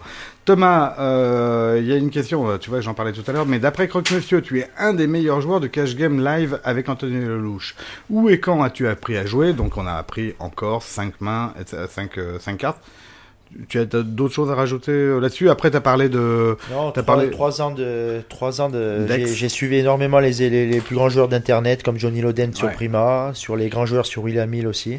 Est-ce qu'il y a des est-ce qu'il y a des lectures qui t'ont influencé ou est-ce euh, plus alors là tu, tu sais il va falloir que je vois un truc avec nos rédacteurs derrière parce que comme ils me laissent les fautes d'orthographe des, euh, des mecs qui, qui qui envoient sur le forum c'est un peu dur à lire parfois mais est-ce qu'il y a des lectures qui t'ont influencé ou est-ce que ce sont plus les discussions avec d'autres pros tu vois ça ça rejoint un- Plutôt dire que je suis un, auto, un autodidacte, mais j'ai énormément suivi les grands joueurs sur, euh, sur internet, avec leur, leur size bet, leur jeu en position. Et j'ai lu aussi pas mal de magazines, pas mal de livres. Je parlais avec, avec Tristan des, des secrets du short handed avant de, avant de commencer l'émission, comme le super système de John Bronson aussi. Mhm. Après, je me- je m'intéresse pas mal aux magazines, je vais un peu sur les... En vérité, je touche un peu à tout, mais je pense que ma force première, c'est de, dès que je perds un coup, que je gagne une main, que ce soit en cash ou en tournoi, c'est d'analyser le pourquoi du comment. quoi. Tristan, euh, quel est le joueur qui t'a le plus impressionné et pourquoi? Le joueur qui m'a plus impressionné en cash game, en tournoi, et Tout, Pas de précision, c'est toi qui vois. Toutes catégories confondues. Waouh, ça c'est une question. euh, On pourrait dire le joueur dont je suis le plus fan, mais euh, ça, c'est une question qui demande vraiment de réflexion. J'ai pas de réponse immédiate. Si tu me laisses juste euh, une, Ouais, une non, question, le temps de le réfléchir. droit, t'as le droit, On passe à la suite et tu vois. Alors euh, toi euh, Thomas en tant que joueur de, de cash game live euh, quelle est ta variante préférée? Ça reste quand même le No Limit Hold'em dans un premier temps. Et en deux, je dirais le, le Pot Limit Omaha quand Tu même. joues en live en pote limite aussi. ouais. Je joue en live. Je vais à Amsterdam d'ailleurs pour faire la grosse partie de Pot Limit Omaha dans le, dans le Bobby's Room dans, dans 10 jours. Dans dix- Ah, joli Ouais. Limite Thomas. Dans 10 Ouais. jours, dans 10 jours, on sera le combien? On sera le 6. 6 novembre? Ouais. À mon avis, essaye de... Alors, tu vas être entre euh, la finale de... des November 9, là, et les parties de Icex euh, qui vont se dérouler pour Elki. Ah bon T'as entendu? Icex Poker. Ah oui, mais El- c'est la saison 6 qui commence et il a été pressenti pour. euh, Il n'a pas été plus que l'émission. pressenti. Il a été choisi Il a carrément. été choisi Ah, carrément. hein. Donc il va être là, il va être là-bas euh, à ce moment-là. Peut-être que tu vas le croiser, non? Euh, je sais pas. Peut-être, euh, ce serait pour faire plaisir. À... Non, euh, j'étais en train d'essayer de placer un, un jeu de mots pour un pote euh, du style. Tu pourrais faire un 200-300 ou un 300-200, mais euh, ceux qui, non, mais, euh, personne pourra comprendre. C'est c'est pour un. c'est- Je vais être nébuleux. Hein le 300-200, vous connaissez pas le 300-200 À Marrakech, ça marche pas mal le 300-200. Je vous raconterai. connaissez le antenne de tout à l'heure. 30-40 à Monaco, bon, comme jeu traditionnel, mais 300, le 200-300, non? Je vois Laurent qui est en train de se marrer à l'autre bout là-bas. 300-200, il paraît que ça marche pas mal. Ouais, bon. Une question encore du forum intéressante, Thomas. Euh, comment ta famille a accepté ce type de vie? Et ça marchera pour toi Euh, aussi. Ça n'a pas été évident, moi, parce que euh, j'ai une famille qui est d'un milieu assez traditionnel. Quoi. Mon père a fait Sciences Po, mais il s'est retrouvé euh, agriculteur, donc il a une certaine notion de l'argent. Et hum, ma mère est fils de médecin et de pharmacienne, donc c'est quand même un peu la vieille école. quoi. Et ils étaient tous les deux assez inquiets pour moi. Et moi, j'avais fait des études très, très classiques, très basiques. J'avais fait j'ai un DVSS de droit. Et donc, ils ont eu du mal à l'accepter. Et la première raison, c'est que le poker, même si le poker fermé était très joué en, en Corse, le No Limit Hold'em, ça reste quand même très acculturel chez nous. Mm. Et donc, on souffre un peu de, de cette, euh, comment dirais-je, cette façon de voir le poker, comme dans, dans le 19e siècle aux États-Unis. Quoi. Il y a une odeur de soufre qui se dégage du poker, ces jeux dans les caves, tout ça. Et la vieille génération n'est n'est pas à même de comprendre euh, tout de suite que le poker s'est démocratisé, qu'il y a maintenant un réel circuit pro avec euh, tout un marketing autour et que les grands joueurs de poker sont, ben, sont des personnes tout à fait décentes. Quoi. Et euh, du coup, ça, comment ils ont accepté? Ils ont fini par accepter? Ils ont vu les magazines les- Ben, ce cas, non, non, avant ça, ce qu'il y a, c'est que j'ai eu de très bons résultats en KGM. Alors, je sais pas si ma mère était au courant par rapport à. Mais les agriculteurs, en général, quand ils voient le fric revenir, en général, Voilà. ça, ça rassure, tu vois, au bout d'un moment. Peut-être que ma mère épluchait mes comptes et qu'elle se disait que ça allait, quoi. Ouais. J'étais pas complètement dans le rouge. Et petit à petit, après, ce faisant, avec les tournois, avec le fait que je commençais à bouger, elle a été rassurée petit à petit, quoi. Mais c'est vrai que ça a été un, ça a été un paramètre important. Ouais, je connais ça aussi. Mais si Toi, je peux Si je peux me permettre, quand même, euh, 50 de droit, ça a dû être vraiment très très long et très très, si je peux me permettre, chiant. Ouais, non. Toi, t'as pas fait autant d'années de droit, toi. Non, Non. tu t'es arrêté un peu avant 5 ans. hein. En, en début de cycle d'économie, j'ai eu le droit à un, un semestre euh, d'intégration droit et ça suffit justement pour, euh, pour me faire comprendre que le droit c'était clairement pas pour moi euh, de façon définitive. Donc 5 ans. euh, C'est été peu. plus intelligent que moi. Moi, j'ai mis à 5 ans à comprendre que c'était pas fait pour moi. Donc, euh, voilà, tu es très précoce. Et toi, Tristan, au niveau de ta famille, ils ont accepté comment? Tes proches, tout, tout le monde? Euh, Du côté de ma mère, en fait, ça s'est très bien passé. Enfin, un peu dur au début quand même. Euh, disons qu'en fait, il y a une période d'adaptation où d'abord, euh, je montre en fait. euh, donc d'abord, je commence par faire les frérots. Alors, les frérots, c'est forcément les tournois où tu gagnes rien et où tu perds du temps. Donc, euh, quand c'est en pleine période d'études, forcément, euh, bah, les parents sont pas trop d'accord et tout. Tu perds du temps pour pas grand chose, ça vaut pas le coup. Tu restes coaché des heures et des heures euh, sur ton journée parce que les tournois frérolles, ça, ça prend quand même. Tu t'inscris à suite 18h, après tu t'inscris à suite 20h. Après, tu vois suite 22h qui est intéressant parce qu'il y a moins de joueurs, parce que les gens commencent à se coucher tôt. Donc, c'est un peu un, un cycle infernal. Donc, là, c'était un peu dur. Quand les premiers dollars commencent à venir sur le compte, ça va pas franchement mieux parce que ça reste quand même des sommes euh, 10, 20, 50 dollars, des sommes qui sont quand même pas très conséquentes. Après, quand c'est des sommes à plus 3, surtout 4, voire 5 chiffres, 5 chiffres pardon, là ça commence tout de suite à faire tilt et quand ça vient régulièrement, tout de suite ça commence, ça a tendance à justement rassurer un peu euh, La- ma mère. euh, La dernière de fois, vue-là, tu, et- nous, tu nous avais dit que ton banquier était très content, quoi. Oui, ça va. Après Deauville, il Après t'avait- Deauville, euh. il- t'avait trouvé beaucoup plus intéressant que les premières fois où tu l'avais vu. euh. bah, disons que je l'avais pas vu Tu- tu nous- avant, mais Tu effectivement. nous rappelles l'anecdote, je crois, tu avais dit euh, bonjour, je voudrais placer euh, un petit peu d'argent. Enfin, je voudrais ouvrir un compte, je sais plus quoi. Tu avais dit 400 ou 200 ou. C'est ça, ouais, j'avais dit 250, je crois, quelque chose comme ça. placer Et la, 250. la pers- et justement, la- ma conserve bancaire, euh, ma nouvelle conserve bancaire, justement, donc euh, à Bordeaux, m'avait dit Ok, 250 euros, donc je peux vous proposer ça, ça et ça. Et j'ai fait Non, non, je crois qu'on s'est mal compris. 250 000, ma chérie. J'ai pas- Ton numéro de téléphone, Corse à avec, s'il te Bordeaux. plaît. oui, voilà. Il y, a, il y a pas mal de Corses à Bordeaux. Non, pas le numéro de téléphone, il était 3G pour moi. Ah bon, absolument. Bon, c'était rigolo. Euh, Thomas, est-ce que ta progression a été linéaire ou est-ce qu'il y a des concepts qui te sont apparus soudainement et qui ont bouleversé ta façon de jouer euh, de façon annexe? Est-ce que certaines de ces idées nouvelles euh, ont pu t'apparaître comme étant fausses, par exemple? Non, ça a été, ça a été très linéaire chez moi, mais comme d'habitude, c'est jamais carrément une, une ligne continue. C'est c'est fait, c'est fait de pics quand même. Donc linéaire, oui, mais j'avoue que j'ai eu un petit jump déjà sur, euh, sur Internet à force de regarder les gros joueurs jouer. Et dans ma carrière euh, en live, j'ai eu aussi un, j'ai eu un petit, un petit sursaut quand je suis allé à Las Vegas pour la première année. C'est donc en, en juin 2008, quand je fais le, le 15 000 dollars WPT Bellagio où j'ai joué avec la crème, parce que j'ai joué avec euh, Doyle Bronson, Bonomo, euh, Barry Christian, Benjamin, enfin j'ai joué vraiment avec d'énormes gros joueurs. Et bon, en plus j'avais fini dans les 40 premiers, donc bon, j'étais allé assez loin dans le tournoi, ça m'avait permis vraiment de, de progresser à tout niveau dans le tournoi. Quoi. Donc plus ou moins linéaire quand même, parce que j'ai énormément travaillé mon jeu, et je pense que j'ai une expérience de table qui commence à être assez importante, mais quand même quel- en, en, en point de... bah, Enfin, quel- quel- quelques dates importantes quand même, comme Las Vegas et, et Internet. Ouais. D'accord. Tristan, euh, le fait que les gens te considèrent comme euh, un peu l'avenir du poker et que tu sois le, le jeune un peu en vue, est-ce que ça te booste ou est-ce que ça te met la pression? Euh, je dirais plutôt que ça a tendance à me booster justement. C'est un peu, a- on sent un peu comme comme derrière soi une espèce d'effervescence, euh, un soutien. Et justement, pour ne serait-ce que pour la simple raison de pas vouloir décevoir les personnes qui sont derrière soi, euh, essayer de se motiver et de faire la performance justement. euh. Tu te dis pas des fois, euh, putain, si je fais pas ITM 5 tournois de suite, euh, c'est euh, la pression. quoi. Ah, il y a vraiment aucune pression, non, je vois pas, je vois pas de ce côté-là, je vois plutôt le côté inverse, justement, euh, plus une motivation qu'autre chose, quoi. Bah, T'imagines, euh, ils ont, ils ont, ils ont même viré, euh, ils ont même viré Arnaud Materne. hein. Non. Non. Est-ce que quand tu affrontes euh, des joueurs venus d'Internet, Thomas, euh, quels sont les a priori que tu as sur leur jeu, leurs défauts les plus fréquents que tu vois et euh, peut-être euh, est-ce que ça t'entraîne pas à avoir des défauts envers eux Les joueurs d'internet, ce cas, c'est que ce sont, pour moi, ce sont les meilleurs joueurs du monde, mais le problème qu'ils ont, c'est qu'ils ont une sorte d'arrogance en eux. Et j'aime bien leur montrer. T'as remarqué ça avec Tristan, toi Ben, j'ai remarqué ça chez moi aussi, hein, Ah parce bon que je viens d'internet. Oui.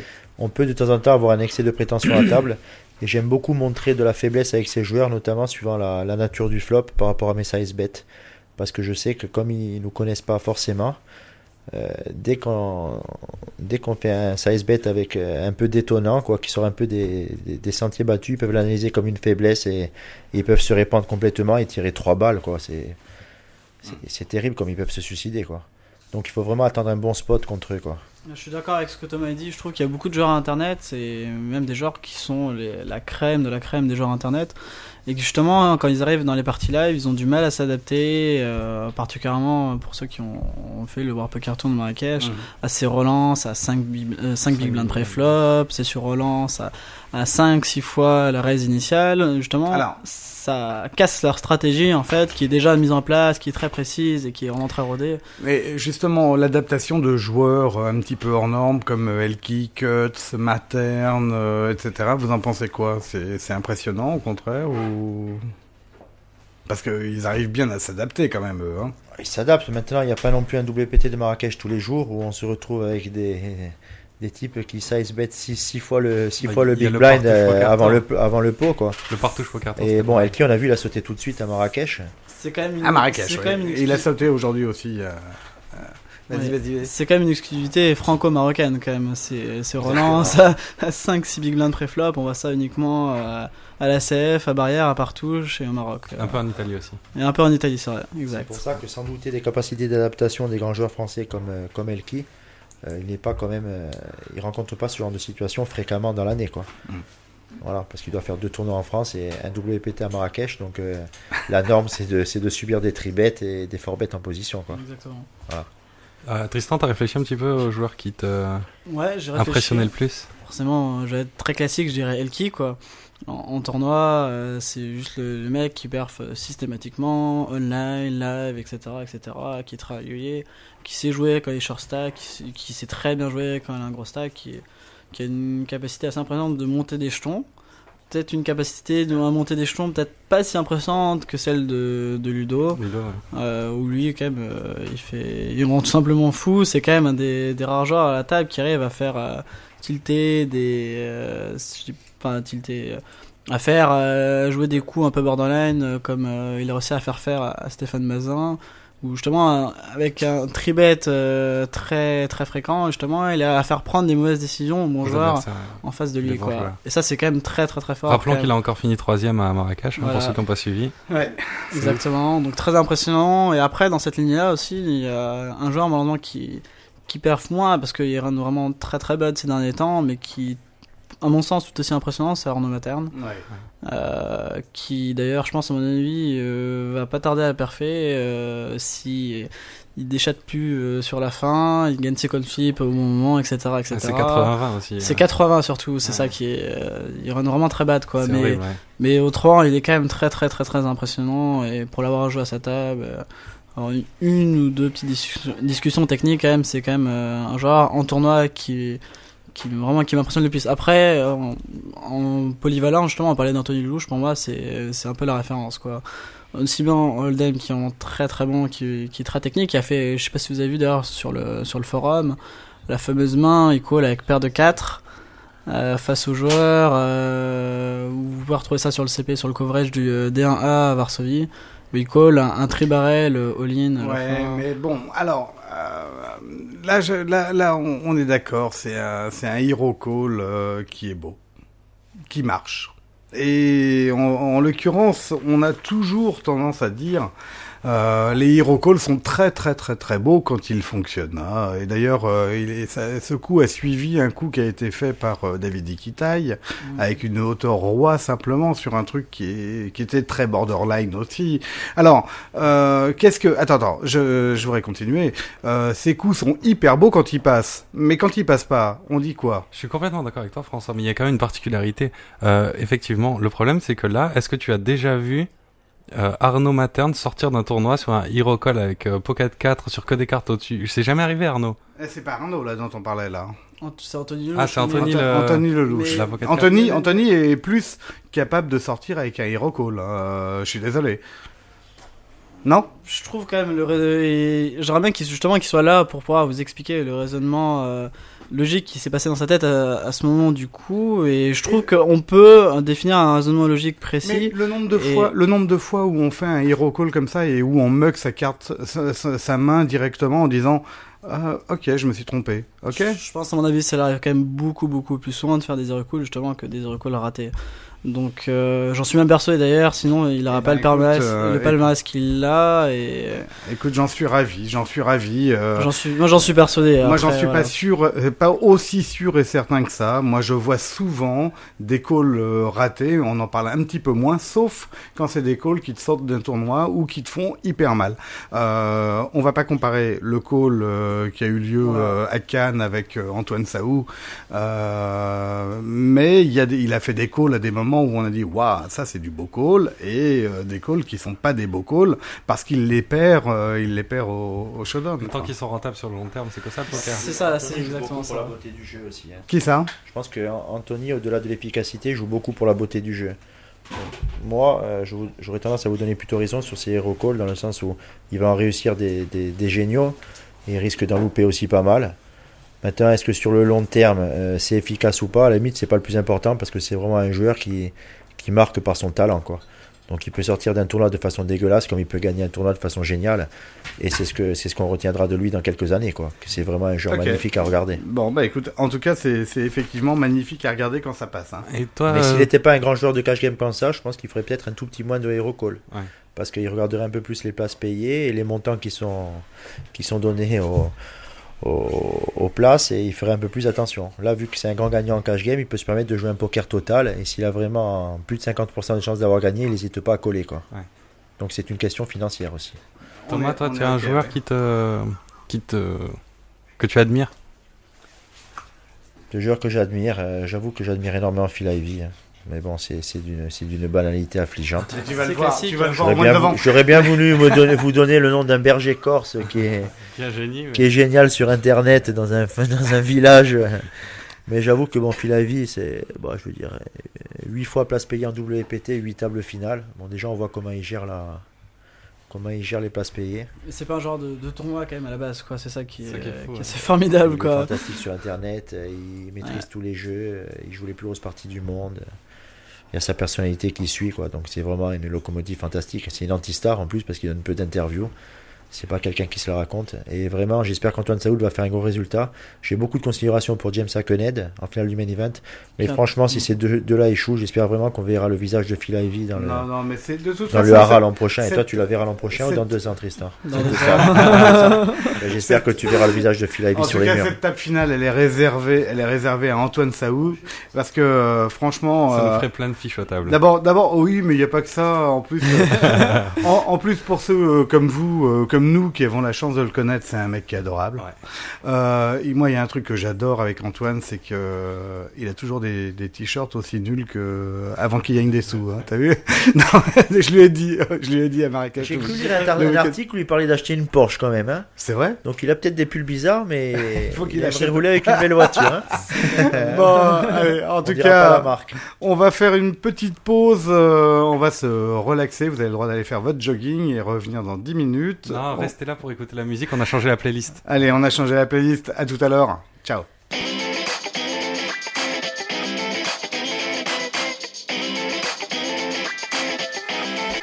Club Poker Radio.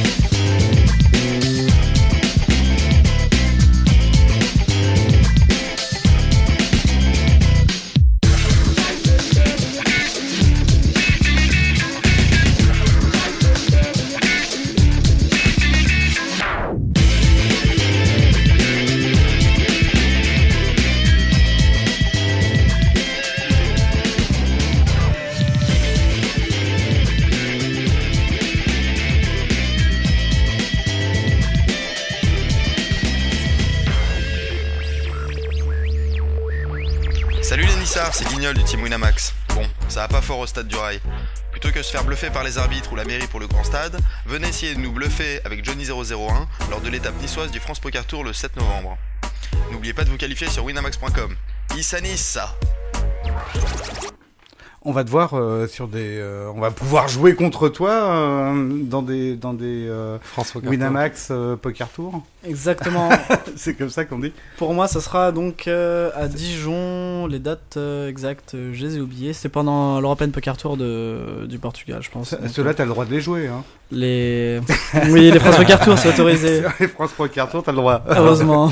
C'est marrant, pendant la pause avec François Philippe, on draguait des filles dans la cuisine, parce qu'il y a plein de filles, Oui, on il y en buvait a- des il y a coups. que ça, il y a que plein de ça. filles dans le studio. Ouais. Et euh, Thomas et Tristan, ils parlaient poker non-stop, non-stop, ça s'arrête jamais. Euh, à la différence près que Thomas parlait de, de taille des masses et que euh, Tristan disait euh, des stack size, mais sinon euh, il parlait technique pendant la pause. Voilà. Voilà, vous avez tout dit. Tout on révélera dit. pas tous nos petits secrets. Bon, euh, c'est comme quoi. hein. Euh, les petits secrets, on peut, on peut, on peut les apprendre quand on joue en tournoi avec vous. Hein. Ben oui. Bon, euh, d'ailleurs, euh, on en parlera tout à l'heure, mais là, vous allez, euh, il y en a, il y en a dans vous deux là qui, qui vont à, à demain? Ben, moi j'y serai et j'ai cru comprendre que Tristan aussi. Également. Et bah Ça tous les deux, vous serez là. Ça Alors, serait marrant qu'on soit à la même table parce qu'on a pas mal disserté. et- alors, on a plein de potes, moi, on a plein de potes qui sont euh, ou qualifiés euh, pour certains, ou d'autres euh, qui sont en cours de qualif. Là, j'en, j'en connais un. Je souhaite bonne chance à Cyril s'il n'a pas encore sauté, euh, qui devrait être là demain et qui, sinon, ils paieront leur place. Ouais, t'allais dire quoi? Pareil de même aussi, bonne chance à Ulrich euh, qui est en train de tenter le satellite pour se qualifier. Ouais, pour, celui de euh, 21 le heures. Main Alors, C'est tu- Exactement, c'est ça. Tu sais que tout à l'heure, j'ai, euh, enfin ce matin, j'ai un copain qui me demandait euh, donc, euh, est-ce que tu crois qu'il y aura de la place pour le satellite ce soir? Donc j'appelle à, à Anguin en disant, est-ce que vous aurez de la place pour ce Oh oui, il y a pas de problème, il y a 11 personnes inscrites et tout. Et il me dit bon qu'ils viennent vers 20h quoi, tranquille. Et tout à l'heure, il m'appelle, il était 20h, il me dit c'est l'enfer, il y a, il y, a, il y a au moins euh, au moins 150 personnes qui sont déjà passées devant moi, il y a une queue d'enfer et tout, il, ça a l'air d'être un énormissime satellite. Hein. Ouais, Ça va être un beau tournoi ça va demain. être un beau tournoi. Il va y On avoir- été passé les 200, je pense. Les combien J'ai cru comprendre qu'on était déjà 160 inscrits. Ah, à mon avis, moi, vous je suis allez... pas encore inscrit. J'espère que c'est pas capé. Ah si, c'est trop Je suis tard. pas encore trop tard. euh, euh. 350. 350, ça y est, la marche. quoi. Euh, Donc tu pourras être là pour euh, signer des autographes, hein, sinon. euh, Moi j'ai pris toutes les notes sur Thomas pour demain. euh, S'il a ma table, c'est bon quoi. Ouais. Donc tu le fais aussi toi demain Ouais, je vais Bon. le faire aussi. Euh, Ça va être marrant. Moi je je peux pas malheureusement demain j'ai plein de boulot, sinon je serais bienvenu avec vous. En tout cas, j'aimerais vous faire faire un petit vous faire un petit coucou. Alors je je j'aimerais faire un coucou aux meilleurs seulement samedi. Parce que ceux qui sont pas bons auront Donc, sauté les meilleurs, vendredi. forcément, c'est ceux qui auront le plus de jetons. hein. Voilà, donc euh, on, vient, on viendra samedi. Les news du poker, on y arrive euh, directement. Alors normalement, attends, j'ai même un bouton, c'est lequel? C'est celui-là. Les news du poker. T'as vu ça? Ça jette un peu. Ah, vous voulez que je vous le refasse? Regardez. refait. Les news du poker. T'as vu ça hein C'est pas mal. C'est une boîte Il y avait-. Une boîte d'annonces, ouais. Euh, Il y avait des boîtes à rythme, maintenant les boîtes annonces. Euh, le- il y avait le World Poker Tour à Marrakech, on en a parlé, gros succès. On se serait cru euh, à Paris ou, euh, ou à Nice ou à Marseille ou euh, c'était vachement sympa. hein. Incroyable. Un engouement- Incroyable. Un engouement énorme. Et ça sera encore mieux l'année prochaine apparemment. A priori, ce sera encore mieux la- l'année prochaine. On a été excellemment reçus. Il y aura au moins deux D1, hein, a priori. Et puis, euh, on, a, on a rencontré une dame euh, charmante. Madame Ma- Boucher. Madame Boucher. Boucher, parce Boucher. que Bou- Boucher, c'est quand elle fait un tournoi euh, et qu'elle euh, qu'elle récupère un tapis en plus, on dit que Madame Boucher double. Vous Mais... serez surpris de mais- non, mais là, c'était. Madame Boucher. Ouais. Madame Boucher, elle est adorable, tu la connais. euh, Je la aussi. connais depuis très longtemps, mais comme je disais, vous serez très surpris de connaître son âge. Parce que Ah, le- ouais, ouais, le non, elle nous l'a dit, elle nous l'a dit. En, 40, en 52, je crois. Et elle ça avait faisait déjà des casinos 200 avant, ans, ça faisait euh, déjà 200 ans qu'elle avait des, des, crois qu'elle a casinos. entre 95 et 100 ans et elle est franchement encore très bien, elle a toute sa tête. Écoute, elle nous a dit qu'elle Elle avait est très pète sec, hein. quand on parle avec elle, euh, c'est vraiment se faire respecter. hein. Écoute, quand tu dis qu'elle est entre 95 et 100, euh, donc euh, tu laisses euh, une légère marge, euh, elle nous a dit qu'elle avait 97 ans parce qu'elle en a pas honte. J'ai laissé une marge parce que j'aime pas trop parler de l'âge des dames. oui, mais entre 95 et 100, t'es Oui, t'es c'était quand même du- très court. hein. C'était du second degré. T'aurais dit, euh, elle a entre 50 et 100, on aurait. mais là, 95 et 100, tu laissais quand même pas beaucoup de place au hasard. Elle est centenaire comme le chêne bientôt. Elle est une dame, euh, une dame formidable. euh, On s'est bien, on s'est bien marré avec elle, en tout cas, Euh, en tout bien, tout honneur. hein. Et je crois savoir que le WPT de Marrakech a été signé pour 3 ans. Ouais. Alors je sais avec- pas si vous avez la news. Oui, euh, c'est ce qui, sais ce nous a été dit. Voilà. Et en fait, en termes d'organisation, euh, par euh, Chili Poker pour trois ans. Voilà. Donc ça laisse encore déjà deux belles années à venir. Oui, ben pour la, ça, ça fera un beau, un beau centième anniversaire pour Mme Baucher. Oui, en espérant Bon, tu vois. encore là. oui. Bah, écoute, euh, oh, quel, quel oiseau de mauvais augure. Toujours dans les news du poker, il y a eu l'IPO à Dublin qui a été un énorme succès aussi. il s'arrête pas. Relève-toi, FPC. Je suis mort de rire. Mais Oui. Mort de rire. Tu disais, Pedro, Qu'il y a eu un énorme succès à l'IPO de Dublin. combien de joueurs Ah, J'ai pas les chiffres. Mais c'était un énorme succès. étaient un peu ils perturbés étaient par- trois, Ils Ils étaient trois. je crois. Mais ils étaient trois, mais en, en même temps, c'est un énorme succès aussi pour, euh, pour. Astérix. Hein. euh, C'est le 150e anniversaire. Non, mais trouve des infos, c'est quoi ce truc-là? Il y a énorme succès pour euh, l'IPO de Dublin. Tu sais même pas combien ils étaient. plus, plus de 1000 joueurs. Voilà, plus de 1000 joueurs. Ah, tu connaissais la réponse Non, euh, non, je présume, les années précédentes c'était ça, si j'ai pas de bêtises, donc c'est. euh, Non, mais On, certainement. va, on va avoir une info. euh, 4000 4000 joueurs. Ah, 4000 1400. 1400, 1400, ok. euh, Voilà. tu vois, alors... euh, Donc l'IPO en fait c'est quoi? C'est un tournoi donc euh, 150, 300 euros. euh, Ça avait déjà eu lieu l'an dernier, je pense. C'est ça, voilà. Cette manifestation avait déjà eu lieu l'an dernier. Avec euh, quelque chose comme 10 000 jetons, on montait des blindes toutes les 60 minutes, voilà, c'est ça. Ouais, Il y avait beaucoup de ouais. Français qui a participé à ce tournoi. Euh, Très, très sympa d'après les échos que j'ai entendus. François Donc, euh, Philippe, il regarde ses emails, ses textos. Il a trop, trop de fans qui lui envoient des messages en parce que direct. j'ai des, j'ai des fans qui me, qui me redemandent de encore de Madame parler du Gaucher, 200, peut-être. du 200 plus 300. Sur- Euh, non, parce que le 200 plus 300, pour ceux qui connaissent pas, hein, franchement, faut y aller à, à Marrakech. Hein, non, c'est 300 plus 200, excusez-moi. Et puis alors là, on, on me parle d'une boucherie, j'ai pas compris. Euh, mais bon, faudrait que je lise mes, mes messages. plus tard. C'est une vraie boucherie, pareil. Donc, euh, Le- Ensuite, il y a eu l'EPT de Varsovie. Donc un tout petit EPT, 88 joueurs au Day 1A. C'est ça. Euh, voilà. Vraiment tout petit. 200, 207 joueurs à peu près, je crois, au total, donc sur le D1A et le D1B. Ouais, ça fait 120. Euh, Dernière nouvelle, euh, Anthony Lelouch est encore en course, Michel Ouais, est 60 000, encore ouais. en- voilà, Michel avec un 30 stack 000. à 35 000. ouais. Et euh, Il y a, il y a, il y a, il y a Sean le frère, il y a le d'un célèbre journaliste euh, chez, chez vous, hein, euh, un de vos journalistes préférés, adorés, un des grands journalistes du poker, Benjamin, exactement. hein, Benjo. Donc, euh, donc son frère, euh, son frère est actuellement en, en course. Est-ce qu'il y est toujours ou pas ah, je euh n'ai aucune idée. Je sais qu'il Bon, a il terminé était- le premier jour avec 40 000 jetons. Après, est-ce qu'il a survécu au D2 Euh, bah, J'espère pour lui en tout cas.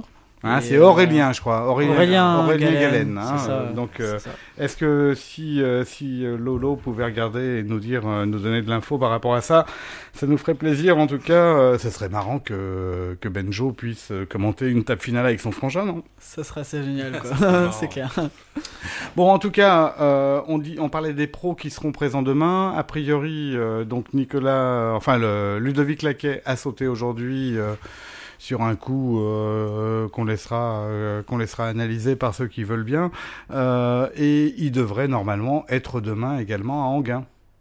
Ben, Ludovic Laquet, je crois que Nicolas. Lévy est pressenti, Nico- Anno Materne. Nico le fera certainement, c'est quasiment sûr. Après, Mais Ludovic, ça a été annoncé hein, qui euh, qui est demain. hein. Qui vient aussi. Possible, bah, effectivement, je crois qu'il a gagné une étape justement du Barrière Poker Tour, donc, euh, donc euh, inclus euh, L'année donc une finale pour euh, un ticket pour la finale donc euh, en gain. Ah l'année dernière à Toulouse. À Toulouse, Exactement. Il a voilà. gagné Absolument. À domicile. À domicile, ouais, chez lui. À domicile, ouais. Il aurait pu nous filer le ticket hein, quand même, hein, parce que il a pas, il a pas eu obligation. euh, Peut-être qu'il savait qu'il allait, sauter- qu'il allait sauter en Pologne. Ouais, c'est ça. Il a dit bon là j'ai un flip, allez j'y vais. Hop. Ouais.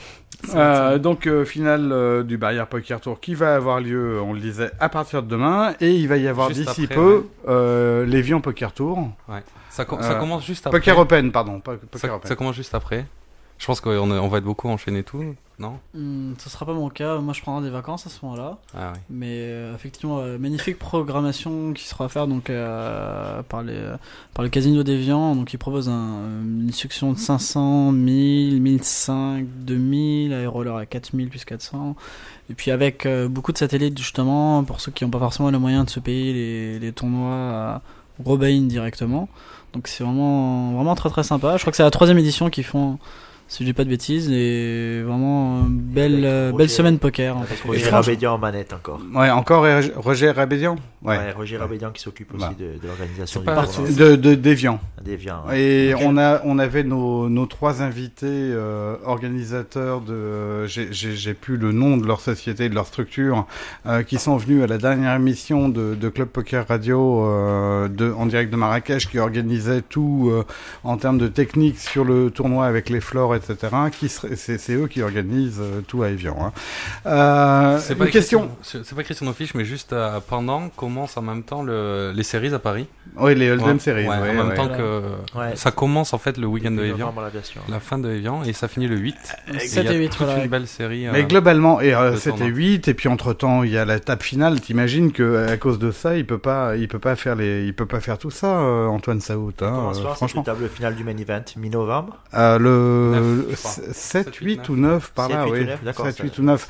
Mais euh, à votre avis, le, il y a pas trop de poker euh, en ce moment. euh, Est-ce que il y a pas trop d'événements? Est-ce que, est-ce que le poker tue pas le poker? Est-ce que trop de poker ne tue pas le poker après tout? Euh, Dans, dans un souci de démocratiser le poker, c'est bien qu'il y ait énormément de poker. Maintenant, il faudrait commencer à uniformiser un peu tout.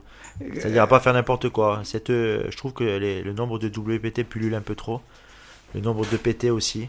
Et pour garder un certain prestige avec ces gros tournois, je pense qu'il il faudrait qu'il y en ait un, un certain, un certain euh, nombre et pas trop, pas trop, pas trop élevé. D'après ce que je sais, euh, moi qui étais euh, qui traînais autour des tables d'organisateurs tout bourrés euh, à Marrakech euh, le Ah, c'est soir toi qui tard, tournais et tour- tout bourré ou les les organisateurs organisateurs qui parlaient, ils disaient que Tout de bourré plus en plus en fait, ils étaient euh, ils essayaient de se mettre d'accord sur les dates pour éviter euh, les doublons le même week-end. quoi. Mais ça se voit qu'ils le font puisqu'il n'y a pas, il y a pas grand chose. Mais ça veut dire quoi? Ça veut dire que dans l'année, on peut faire que 52 tournois majeurs?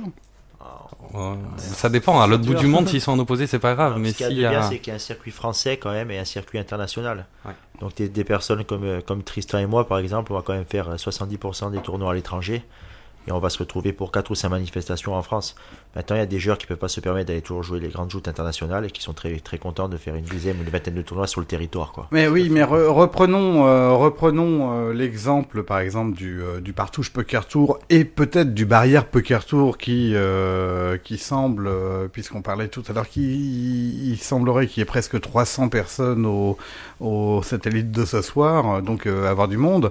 Mais entre le par- Partouche Poker Tour et le Barrière Poker Tour, il va y avoir des événements importants en France, franco-français dans un premier temps, mais le Partouche Poker Tour, c'est de- c'est devenu un, un événement international avec Majeur, tout ouais. euh, majeur euh, au niveau mondial, avec toutes les stars qui viennent. Non, vous- vous en pensez quoi? Vous l'avez, tu l'as fait toi, euh, de- Thomas? J'ai fait le partouche, oui, mais j'ai pas fait les, les- les petits tournois de. du- Non, mais le par- Partouche à, le à Partouche. Cannes. Voilà, mais j'ai pas fait le, les, les petits tournois, les- tous les satellites mensuels qui peuvent s'organiser avant. hein. Mais je trouve que c'est très très bien, ça fait un boom en France.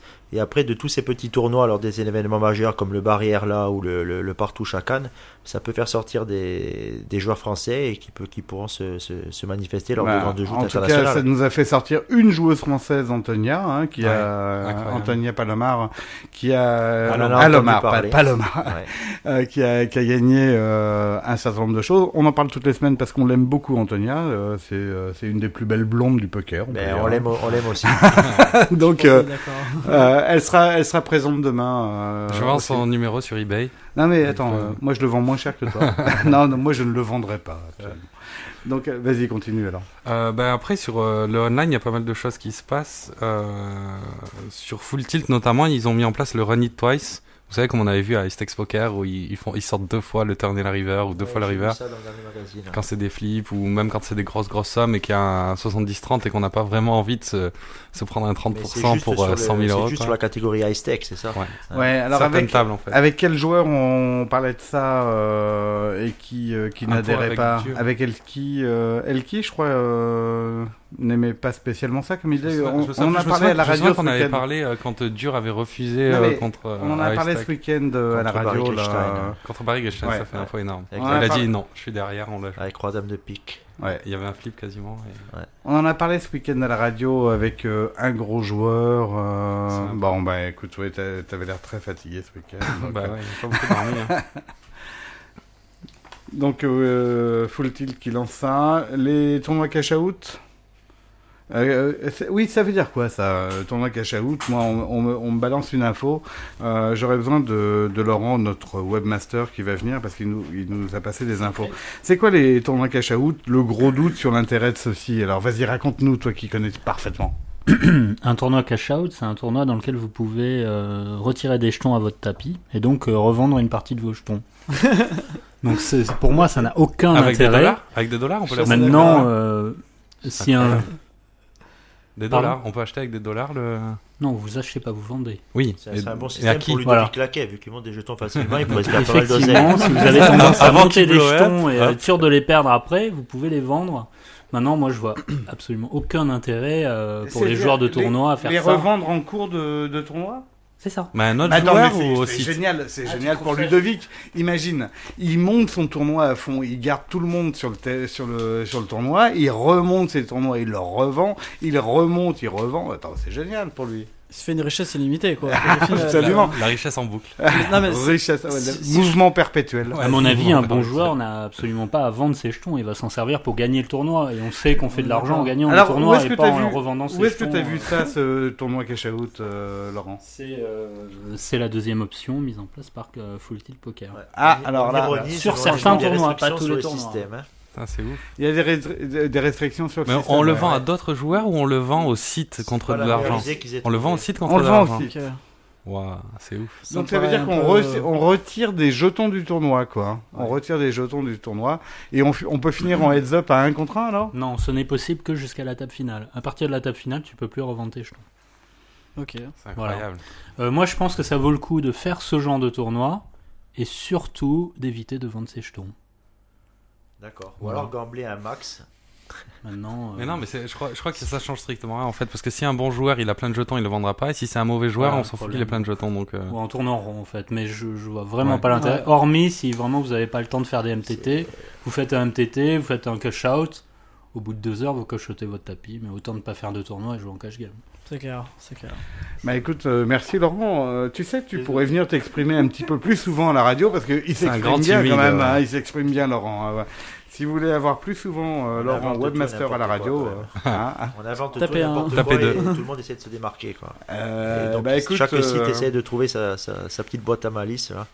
Mais bon, c'est pas la meilleure idée qu'ils aient trouvée, je Mais pense. le, le running par contre, c'est pas mal mis en place par Le running euh, oui, c'est sympa. Mais bon, comme ça reste catégorie high stake, c'est- Bon, le, running- le, très- le twice a l'air assez, euh, comment dire, a l'air de convaincre les membres du forum. On a fait un petit sondage pour savoir euh, ça- si ça plaisait. Apparemment, ça plaît plus que ça déplaît. Par contre, la remarque qui a été faite, c'est que Full Tilt ferait mieux de corriger les bugs actuels qu'ils ont plutôt que de lancer des nouvelles, euh, des nouvelles fonctionnalités pas forcément euh, prioritaires. Ça bug pas vraiment Full Tilt quand même. Faut pas exagérer. C'est pas non plus euh, n'importe quoi. non, a priori, euh, ça bug pas en tant que tel, mais il y a des petits bugs peut-être d'utilisation. En tout, en tout cas, il y a peut-être des améliorations à faire sur les sur les petites euh, sur certaines applis.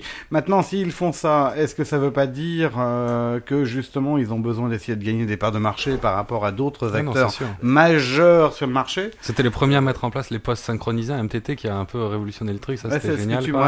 Tu- on peut aller, on peut aller pisser. euh, Ouais, en même temps, en fait, quand on fait plein de MTT qui n'ont pas commencé en même temps, à moins 5, tous les MTT et tous les sit and go à plus de 10 joueurs, ils font la pause à moins 5 jusqu'à pile. Et ça, c'est extra. Quoi. Ce qui est assez formidable justement sur PokerStar, je crois ils ont contre-attaqué en faisant exactement le même procédé, mais fait 5 la même minutes plus tard, Ouais. 5 minutes de décalé. Donc ça permet d'aller pisser deux fois quand on... Mais non, Euh, justement. non, justement, Si on multitable les deux sites, ça marche Ah plus. ça marche plus. On peut plus multitaber euh, PokerStar à full tilt, enfin pour ceux qui le font. Eh bien voilà. On a la euh, suite des EPT qui a été annoncée ouais. aussi. Alors euh, il va y Ça, avoir. c'est une, une vraie exclue Club Poker. Ah, parce que euh, personne n'est au courant. Deauville, euh, une, une, une destination que t'aimes bien, hein, du 20 au 25 janvier. Je serai là, effectivement. Ah, pour, Faut euh, défendre. euh, il va y avoir un tournoi. Le tournoi principal sera à 5300 neurones. D'après ce que tu dis toi-même, le pot le plus mal joué de toute l'histoire du poker, c'est toi qui l'avais dit, de toute l'histoire de ta vie en fait. C'est Le- toi qui l'avais dit. Et quoi le? Le pot que t'avais le plus mal joué de toute ta vie. Certainement, enfin du moins le, le pot qui m'a coûté le plus cher, c'est Ouais, sûr. Faut défendre ça, quoi. c'est ça, Faut exactement. revenir. À Ensuite, Copenhague. Copenhague du, 20 du 16 au 21 février. Euh, Euh, 53 000 euh, De couronne danoise. danoises. Ouais, absolument. Le PT de d'Allemagne du 2 au 7 mars pour 5300 euros. Euh, on sait pas encore à quel euh, casino ça va se jouer. Pas Dortmund, j'espère. Dortmund, c'est un Bah, peu lugubre. hein. euh, oui, enfin, c'est un beau bloco, ça, foot. quand même. Hein. Bah disons que la ville est assez lugubre et puis le casino est même pas dans le centre quoi. Le casino est totalement dans la pampa, dans la forêt. C'est assez remarquable quand même. Tu sautes du tournoi, t'es- tu peux faire un tour, euh, te promener dans les bois ou alors sinon tu peux prendre le taxi. Ça te coûtera à peu près 50 euros de taxi pour rejoindre la ville où il y a strictement rien à faire. C'est au choix. On préférera ramasser les champignons alors. C'est plus sympa, je pense aussi. hein. Mais c'est même pas la saison en plus, donc euh, c'est dur. À Salzbourg, en Ouais. Autriche. Le PT Snowfest du 21 au 26 mars. Et, euh, lui- 3750, Ouais, un peu moins cher. Alors, euh, normalement, une destination où il fera plus beau euh, à cette période-là, ça sera à San Remo Comme du l'année dernière. 15 au 21 avril pour un tournoi à 5300. Et enfin, La finale mythique à Monte Carlo, on peut pas y, y passer outre. Du 25 au 30 avril à 10 600 euros. Euh, pour revenir à la EPT de, de Salzbourg, je trouve quand même c'est bien de faire une alternative justement à faire des EPT. Euh, pas forcément euh, à 5000 euros, de proposer un EPT à moins de très bien, 5000. Je crois, donc c'est 3005 le buy-in à peu près, c'est ça 3750, ouais. c'est ça. 3750, donc euh, c'est bien déjà pour ceux qui veulent ce qui est fait pour satellite, ça leur coûte moins cher, il y aura certainement plus de tickets accessibles euh, par satellite et Ouais. pour plusieurs raisons, je trouve que c'est bien de diversifier les buy-in et de pas faire un, un, quota, enfin, un 5000 minimum. Bah, avoir droit, je sais pas si vous imaginez pour le joueur euh, non professionnel, pouvoir à, à 3500 euros s'offrir un tournoi avec une structure pareille, Hmm, avec un feed pareil, c'est quand même assez incroyable et je trouve que c'est une bonne chose. Ça avance dans le bon sens, en tout cas les EPT. clairement. Ça fait quelques mois qui nous font rêver de, de plus en plus. Avec l'augmentation des structures, là, avec euh, la diversification et des buy-in et des, des- des destinations proposées, c'est assez, c'est assez sympa. Bon, euh, voilà pour les, pour les calendriers du poker. Il y a, dans les ovnis du poker, vous, allez pouvoir trouver des bouquins. Alors, euh, il y a la semaine dernière, euh, j'avais été invité, c'est pas un ovni, euh, pour le lancement du bouquin de euh, euh, qui s'appelle Poker Face euh, de ah Life is poker. oui enfin live live is poker Oh, excuse-moi. euh. Bon, allez, on, on le refait. Allez, un, allez, vas-y, annonce-le, annonce-le, annonce-le. Life is poker de Lionel. Lionel Rousseau. Et donc, euh, donc euh, c'est c'est un bouquin très sympa, vous allez voir. Euh, pour ceux qui l'ont qui l'ont pas lu encore, ça c'est pas un bouquin de stratégie, ça n'a rien à voir avec euh, le poker, mais c'est un poker qui va vous montrer que un, bouquin sur le poker qui va vous montrer que votre vie, en fait, ce ne sont que des situations de poker euh, et que et que il y a des moments, il y a des des edges à faire telle ou telle chose. Lionel euh, on le rappelle, qui est journaliste sportif, euh, à l'origine le journaliste euh, qui était sur euh, sur Europe 1 et qui a travaillé avec Patrick Bruel sur les World Poker Tour l'année dernière. Hein Comment Comment Sur Canal Plus, c'est ça? Oui, absolument. Sur Canal Plus avec euh, avec Patrick Bruel euh, pour présenter les, les vainqueurs du, du WT, WPT. Il pourra pas te présenter parce que tu as gagné trop tard hein, par rapport à lui. Euh, donc euh, un bouquin bien sympa. Il y a d'autres bouquins maintenant. J'allais, je disais, il y a un bouquin qui est un peu un ovni qui s'appelle Poker Trash. Euh, et ben, euh, son, il porte bien son nom, qui, est- qui est coédité. enfin, c'est les auteurs kamikazes avec François Montmirel. C'est, c'est bizarre hein, qu'on dise que François Montmirel soit un auteur kamikaze, quoique. euh, et, euh, et Serge euh, Siri. Donc euh, regardez, vous allez voir, euh, il y a des choses avec euh, avec des filles à moitié nues à l'intérieur, avec Tony J, euh, Joey Beach, euh, C'est le jour, Trash Stone. Alors, euh, tiens, jette un œil, tu, tu me diras ce que t'en penses. Avant de regarder Tony G. tard. Tony G euh, qui était là ce week-end, hein, Ouais, euh, d'ailleurs, hein, ouais. et euh, qui, est- qui, est- qui a sorti une de monnaie. Ouais, Euh, et qui était sous les couleurs de Philly, si je dis pas de bêtises. Euh, il a Si, fait si, des Tu photos. dis des bêtises. Ah non, non, je sais Il me pas. semble, hein, il me semble que j'ai vu des photos euh, avec Liz Liu euh, et qu'il avait un petit écusson. Attends, views, euh, tout le monde se fait prendre en photo avec elle. Moi, j'étais pas sous les couleurs de, de Chili et je me suis fait prendre en photo avec Lise. hein. Ah, il me semblait voir un petit écusson, mais je dis peut-être une jolie bêtise.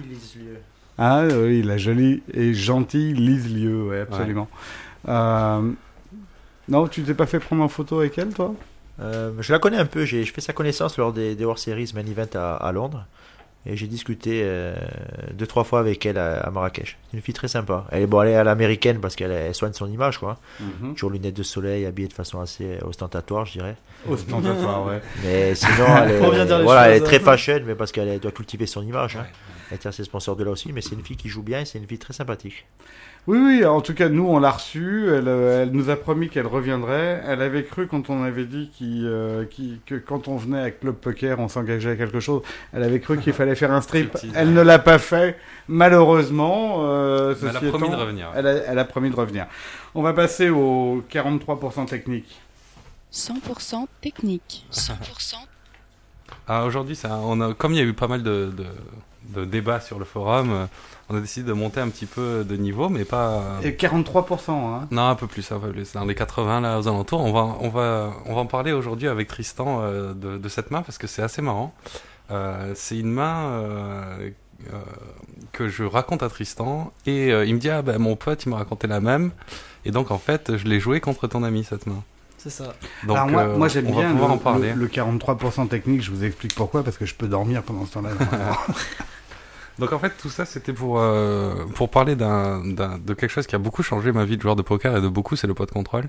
C'est quelque chose qui, est- qui est assez énorme.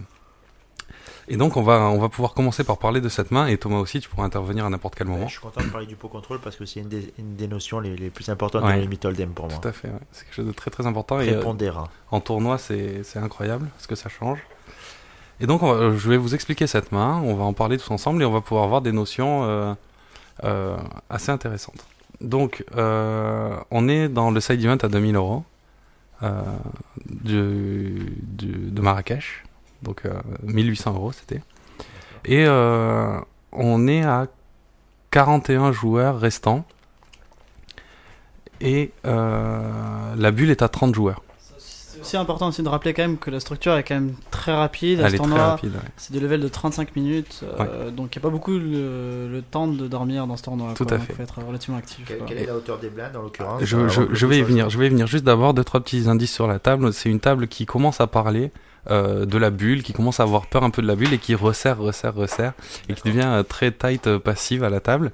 Euh, et j'ai un énorme chip leader euh, sur ma droite.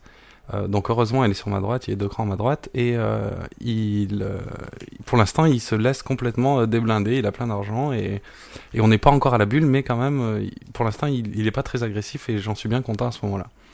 Donc euh, moi j'ai un tapis de 40 000 et les blindes sont à 1000 2000 avec un T 200. D'accord. Ouais voilà c'est ça j'ai 20, j'ai 20 grosses blindes. UTG plus 1 j'ai roi dame euh, dépareillé et donc je relance euh, pas trop cher comme d'habitude à 4500. Petite relance. Donc, Petite euh, relance 2,2 2,2 et demi quoi. Ouais, ça. En gros, euh, comme d'habitude, je joue très small ball et euh, j'ai relancé que à ces montants-là, très très très faibles, toujours. Euh, là, il y a un joueur, donc euh, un ami Tristan, euh, qui est, comprend plutôt plus ou moins le jeu, à qui il manque peut-être une ou deux notions, mais qui est plutôt pas trop trop mauvais, qui comprend assez le jeu, Ouais. qui colle en position au cutoff. Stéphane euh, de la CF, pour ceux qui le connaissent, qui est une personnalité assez connue et très appréciée des- Voilà, joueurs de un gars très sympa, c'est vrai. Exactement. et euh, a plutôt plutôt un joueur sérieux. euh, Il n'y a pas de raison qu'il qu'il soit là qu'il ait rien du tout dans ce spot. Quoi, un joueur assez standard. Euh, tout le monde fold à côté. Donc là au pot il y a 14 000 entre les intés, les blancs et, et mon raise et, et que j'ai été collé une fois. Le flop arrive. euh, dame de pique, 3 de pique et 5 de trèfle. Donc moi j'ai roi dame, et là je s'y bête pas cher, comme je fais d'habitude, toujours très small ball, et je fais 8000, donc dans le pot qui fait 14000. Là il colle assez vite. D'accord. Arrive le, le turn, c'est un 6 de trèfle. Donc il y a 5 et 6 de trèfle, dame et 3 de pique sur le flop. Et là moi je décide de pas de contrôle, parce qu'en fait, avec le montant que j'ai derrière, soit il va faire un value bet si jamais il a mieux que roi dame euh, souvent quand je check, puisqu'il a position sur moi, et je vais pouvoir peut-être coller en fonction de, de son bet sizing. Euh, ou tout simplement abandonner le pot euh, sur la river, euh, ça va arriver des fois, ou des fois on va check-check, et ça va permettre aussi ce pot de contrôle de déguiser la force de ma main. J'ai pu faire un continuation bet avec As Valet, euh, et dans ce cas-là, la mise que j'aurais pas prise à la turn, si je fais un deuxième barrel maintenant, je pourrais la prendre à la river si on check-check tous les deux. Donc ça a deux utilités de, de pot de contrôle ici à la turn. Ça déguise la force de ma main. Ça prend une mise, un value bet que j'aurais pas pris au turn que je pourrais prendre à la river. À moindre risque. Et surtout, surtout, les fois où je suis battu, je perds moins. Là, les stake size sont pas vraiment, vraiment adaptés parce que j'ai que 40 000. J'ai que 20 BB, ça va être difficile d'abandonner ce pot. Mais si j'avais par exemple 130 000 et lui aussi, ou 150 000 dans ce pot, euh, ça me permet de, de, des fois arriver à abandonner euh, top pair good kicker dans, ce spot. Et là, mon grand, je m'y attendais pas du tout. Il fait un- une mise de 22 000, donc dans un pot qui fait euh, 30 000. Ça sent vraiment le semi-bluff, parce qu'une mise comme ça... Parce Je que m'attendais pas du tout à un que montant aussi, cher. Voilà, après, Parce qu'il 22 te met 000, forcément sur rien quand tu check la turn, et donc sortir aussi gros à la... Quand tu check la turn, sortir aussi gros à la turn, il, il te met vraiment sur rien, donc il a aucune raison, s'il a vraiment une main forte, de sortir aussi cher. C'est Donc exactement il veut t'esquiver du que coup, et je pense que tu es devant dans ce coup. Exactement. Donc, Donc, il a peut-être eu peur de, de Ah, surlancer avec les pics au flop. ma réflexion dans ce truc-là, c'est que euh, il n'y a pas de raison qu'il mise aussi cher, alors que c'est euh, les trois quarts de mon tapis à moi, un peu moins, euh, deux tiers de mon tapis. Il n'y a aucune raison qu'il mise aussi cher si jamais il a mieux roi dame. C'est pas possible. Et même euh, toutes les mains à showdown value comme dame valet, dame roi, elles ont envie de de- d'aussi checker et probablement value better la river si j'ai rien. On dirait qu'il veut pas me laisser une carte gratuite, il me met sur as roi. Ou as valet et il a pas envie de me laisser une carte gratuite. Peut-être qu'il veut te faire fuir avec 2-10 aussi. Il peut très bien avoir une main marginale comme As-4 de pique. Euh, Très ou bien. 7 et 8 de pique, il a pu ouvrir les piques avec un tirage quinte. Et Est-ce que, est-ce qu'au moment justement où tu check justement sur la turn, donc euh, c'est lui qui a l'avantage de la position, est-ce que tu crains pas le fait qu'il te paye vite euh, justement en deux piques par exemple, c'est quoi c'est dame 4-5 en l'occurrence tu peux avoir 19 de pique euh, ou une main de genre, est-ce que tu crains pas genre déjà, de main ce qui est sûr et certain, c'est que c'est pas un joueur qui, qui me colle maintenant, à ce moment-là du tournoi. Lui, il a 120 000, je crois, de tapis. Il Mm. me colle jamais un raise, euh, même en position avec 9 et 10 de pique. J'ai, euh, j'ai- ça fait quelques heures que je suis à la table. Il Ok. peut pas avoir une petite paire là-dessus, là? Si, souvent. Ouais, Souvent une petite euh, paire, mais s'il a brelan, c'est impossible qu'il mise autant à la table. avoir une paire de 4 et se faire derrière. Là, il protège. Pour moi, par ça Oui, 10. mais justement, c'est justement, c'est est-ce que tu crois pas qu'avec un brelan euh, là-dessus, avec euh, deux tirages couleurs différents, euh, il puisse. euh, Je crois pas qu'il en soit capable, ça serait très bien joué de miser cher ce turn. Ouais. S'il sait que moi je suis capable de pot de contrôle, j'en sais Ouais. rien si lui il est capable, s'il sait déjà que j'ai ces notions-là. Moi, j'aurais tendance euh, à faire avec euh, avec un brelan à ce niveau-là. Moi, j'aurais tendance à faire ça. Là. T'as pas envie de faire moitié de pot euh, Non, euh, Tu j'essaie te bats de- contre un maximum 8, 7, 8 à Ouais, out si j'ai tirage couleur. J'ai j'ai envie de te montrer que j'ai envie de te chasser, mais euh, c'est c'est moi. Parce que c'est euh, bien réfléchi, bien sûr. mais mais moi, moi, je j'ai crois pas, je crois pas que ce joueur-là, ça faisait quelques heures que j'étais à sa table. Donc il était un peu benet. t'es en train Non, pas du tout. Pas du tout bonnet. Je dis que j'ai- j'ai l'impression qu'il protège et qu'il soit pas capable, avec euh, un jeu monstrueux dans ce spot-là, de faire aussi cher. Je pense pas Ok. qu'il Comme la plupart des gens. Non plus dans ce coup, parce que je pense pas qu'en checkant la turn, il y a de grosses chances pour que tu aies les piques. Ouais. C'est pas une quantité négligeable, mais ça reste quand même. Deuxième barrel si j'ai les piques. Ah non, mais si les tu piques- peut-être moins le flop aussi. Ouais. Tu joues pas le coup comme ça. quoi. Euh, si t'as les piques à ce niveau-là, quel est l'intérêt de monter le pot? Moi, si j'ai les piques, j'aurais tendance à faire un. J'aime pas les barrel. joueurs qui font un gros bet au flop pour abandonner avec un check bidon à la turn. Je préfère faire un 70% à la- au flop et sortir un- maintenir la pression avec un 70% au turn. Au turn, alors Ouais. que alors que tu es toujours sur un tirage? Moi, j'ai fait 55% Ouais, je tire deux barrels, mais très, très, très, lé- très léger pour vraiment montrer une force. Quoi. Est-ce Les que meilleurs, pas Je peux sortir intérêt- 6005 et 12008 par exemple, et le type avec 2 9 ça va être dur pour qu'il paye. Quoi. Les meilleurs spots pour bluffer, c'est ceux quand t'as un tirage. Parce que quand on bluffe rate, t'as tes, t'as tes 20% de chance Oui, de mais ce que je veux dire, c'est que euh, j'ai intérêt à faire grossir le pot sur le flop, mais pas obligatoirement à la turn. Bah, c'est plus. Là, soit tu Avec, abandonnes, avec un soit tirage, tu- avec un tirage. On le grossit, mais toute proportion gardée, parce qu'on n'engage pas complètement son tapis. On va tirer une deuxième balle à 12 000 à la turn, ça engage environ 40% de notre tapis. Et là, on commence à avoir énormément de fold equity, parce qu'il faut pas croire non plus que le monde du poker est rempli de joueurs qui vont faire tapis à la turn. Mais justement, oui. Euh, Parce qu'on indique quand même une main très forte ou un bluff pur. Donc, euh, il n'y a pas beaucoup de joueurs qui vont nous pousser tapis. Donc, euh, oui, donc pour, pour terminer ensuite, euh, quand il fait euh, ce 22 000 sur 30 000, moi il, me- il me reste euh, 32 000 derrière, ou 33 000. Euh, il faut, je me sens devant à ce moment-là. Je pense qu'il qu'il protège et qu'il a euh, euh, les 10, les valets ou dame valet. Mais dame valet, il aurait plutôt tendance à checker. Euh, un gros value bet comme ça, ce serait étonnant. Euh, donc je pense que je suis devant et il faut que je trouve le meilleur moyen maintenant de, de tout mettre. Il lui reste euh, un tiers de plus à rajouter, c'est assez facile à rajouter. Mais euh, euh, disons qu'à la river, euh, c'est possible qu'il qu'il fold pour 15 000 river euh, s'il était en, en bluff total. Donc euh, il y a pas mal de cartes, n'importe quel pic ou quel trèfle qui pourrait lui faire peur. Euh, mais j'avoue que le montant il est très très faible, donc je fais tapis. Euh, maintenant, je pense que c'est vraiment le meilleur moment que de- plutôt que de coller, d'attendre la turn ou, ou la river. Ou... Le, pot- le pot à ce moment-là est tellement énorme que ça te sert à rien, euh, justement, d'essayer de l'attraper alors qu'au final t'as qu'une paire et un as par exemple de Oui, surtout, surtout que même s'il y a une fois sur 100 où il fold la river pour les 10 000 derniers, autant les mettre maintenant où il y a 0 fois sur 100 où, il, Clairement, où, il, surtout. où il colle pas. Quoi. Surtout si tu- Ouais, voilà, surtout si tu sens qu'il a une main comme euh, une paire de valets ou une paire de 10, Ouais. euh, il, il se sentira obligé de mettre tout. euh, Donc il fait 22 000, moi je fais 35 000 et tapis ou 34 000, je, je sais plus exactement le montant, mais Ouais. c'était un, un petit peu plus que ça. Et donc là, il commence à réfléchir, à rechigner un petit peu, il Ah finit bon par payer, donc là je sais que Ouais, je suis devant, t'es devant, là. effectivement, et il monte les valets.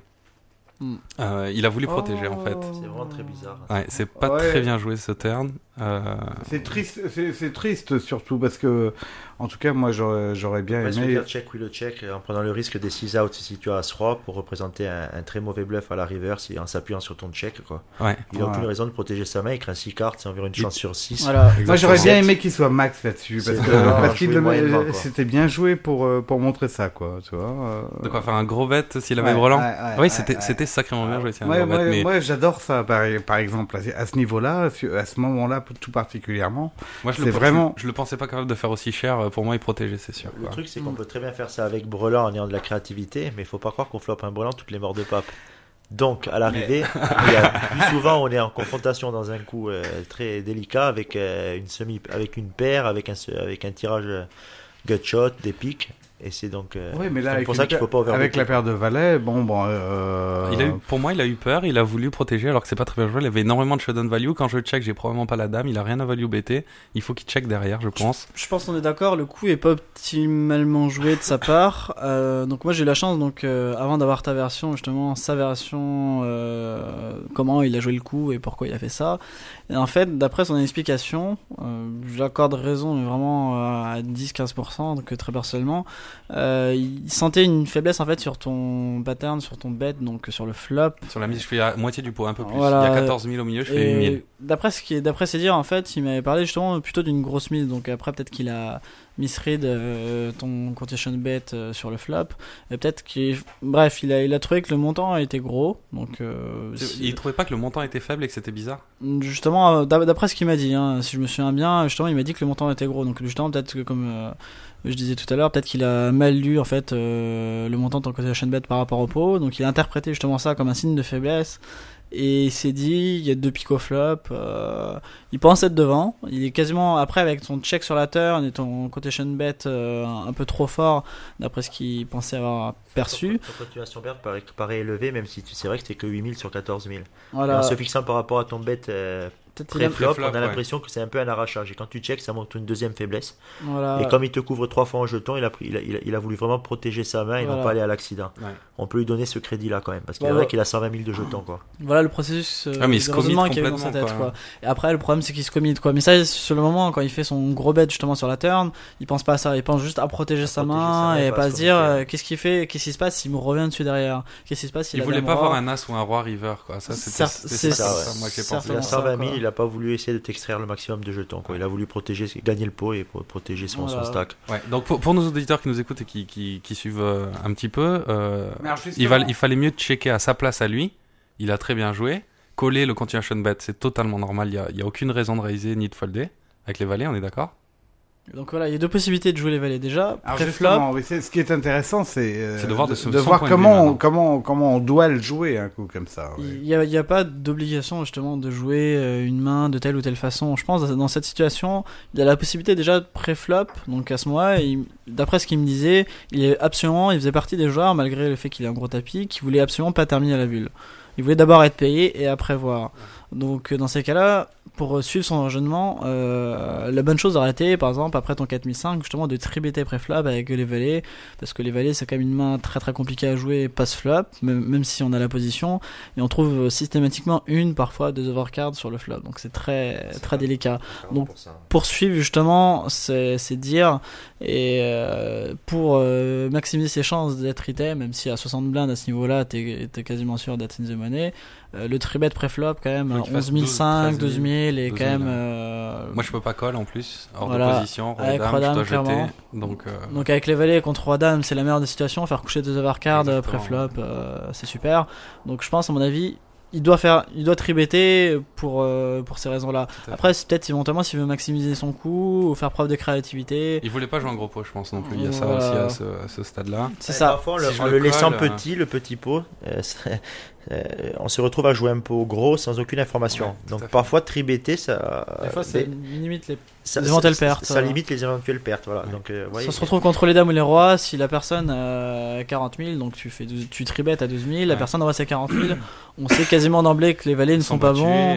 et- en cas de baby flop, justement, on perd que Ouais. 12 000 au lieu de perdre 40 000. Donc Tho- c'est- Thomas, c'est intéressant ce que tu dis en disant à force de, de, de, de faire des petits pots, euh, enfin de, de tribeter, etc. On, on arrive à des gros pots, c'est euh, certain. euh, on arrive, euh, on, on arrive sur des coups qui sont monstrueux parce que il y a des petites mises à chaque coup et à la fin ça s'envoie ça s'envoie cher. Il y a, y a, y a, y pas d'autre moyen d'arrêter le coup avant, tu crois Vous parlez de ce coup proprement dit?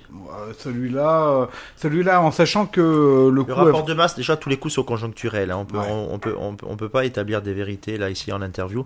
Tous les coups dépendent de- des profils des joueurs, des rapports de masse, de l'état d'esprit du joueur à ce moment-là. Et c'est vrai qu'en l'occurrence, je, je pense que Tristan a, a- a raison. Ça, ça, j'aime pas trop émettre des avis sur le- les joueurs parce que j'étais pas, en, j'étais pas en situation. hein. Mais je pense que c'est, un bon spot pour tribeter avec, avec paire de sur une attaque UTG. ouais. Parce que si tant est même qu'il ouvre à chaque fois 4005, euh, quelle que soit sa main, je pense pas que ce soit la meilleure façon de jouer les As. S'il a vraiment les As UTG, et je pense qu'à ce moment-là, les, les valets seront souvent devant.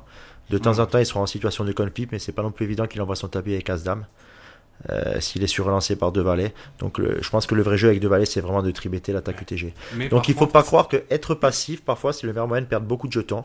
Et être agressif, c'est souvent le meilleur moyen de protéger son stack. Oui, parce qu'on peut, Donc on peut, rester on peut- agressif et ne- ne- On peut être agressif et puis euh, quitter, euh, quitter dans la foulée, quoi. hein. Exactement. Voilà. Et surtout avec les valets ou les dames, ça reste Mm, des, des, mm, des mm. paires vraiment intermédiaires où on, on est Voilà. très en danger. hein. Et ce que, justement, ce qui est contradictoire, c'est quand même que son état d'esprit à ce moment du tournoi, c'était d'abord de rentrer dans l'argent. Donc, il y a la contradiction, c'est-à-dire de, de payer, d'avoir aucune visibilité au flop, et après, finalement, de se retrouver dans une situation où euh, il amène le pot à, à grossir dans des proportions incontrôlables. Quoi.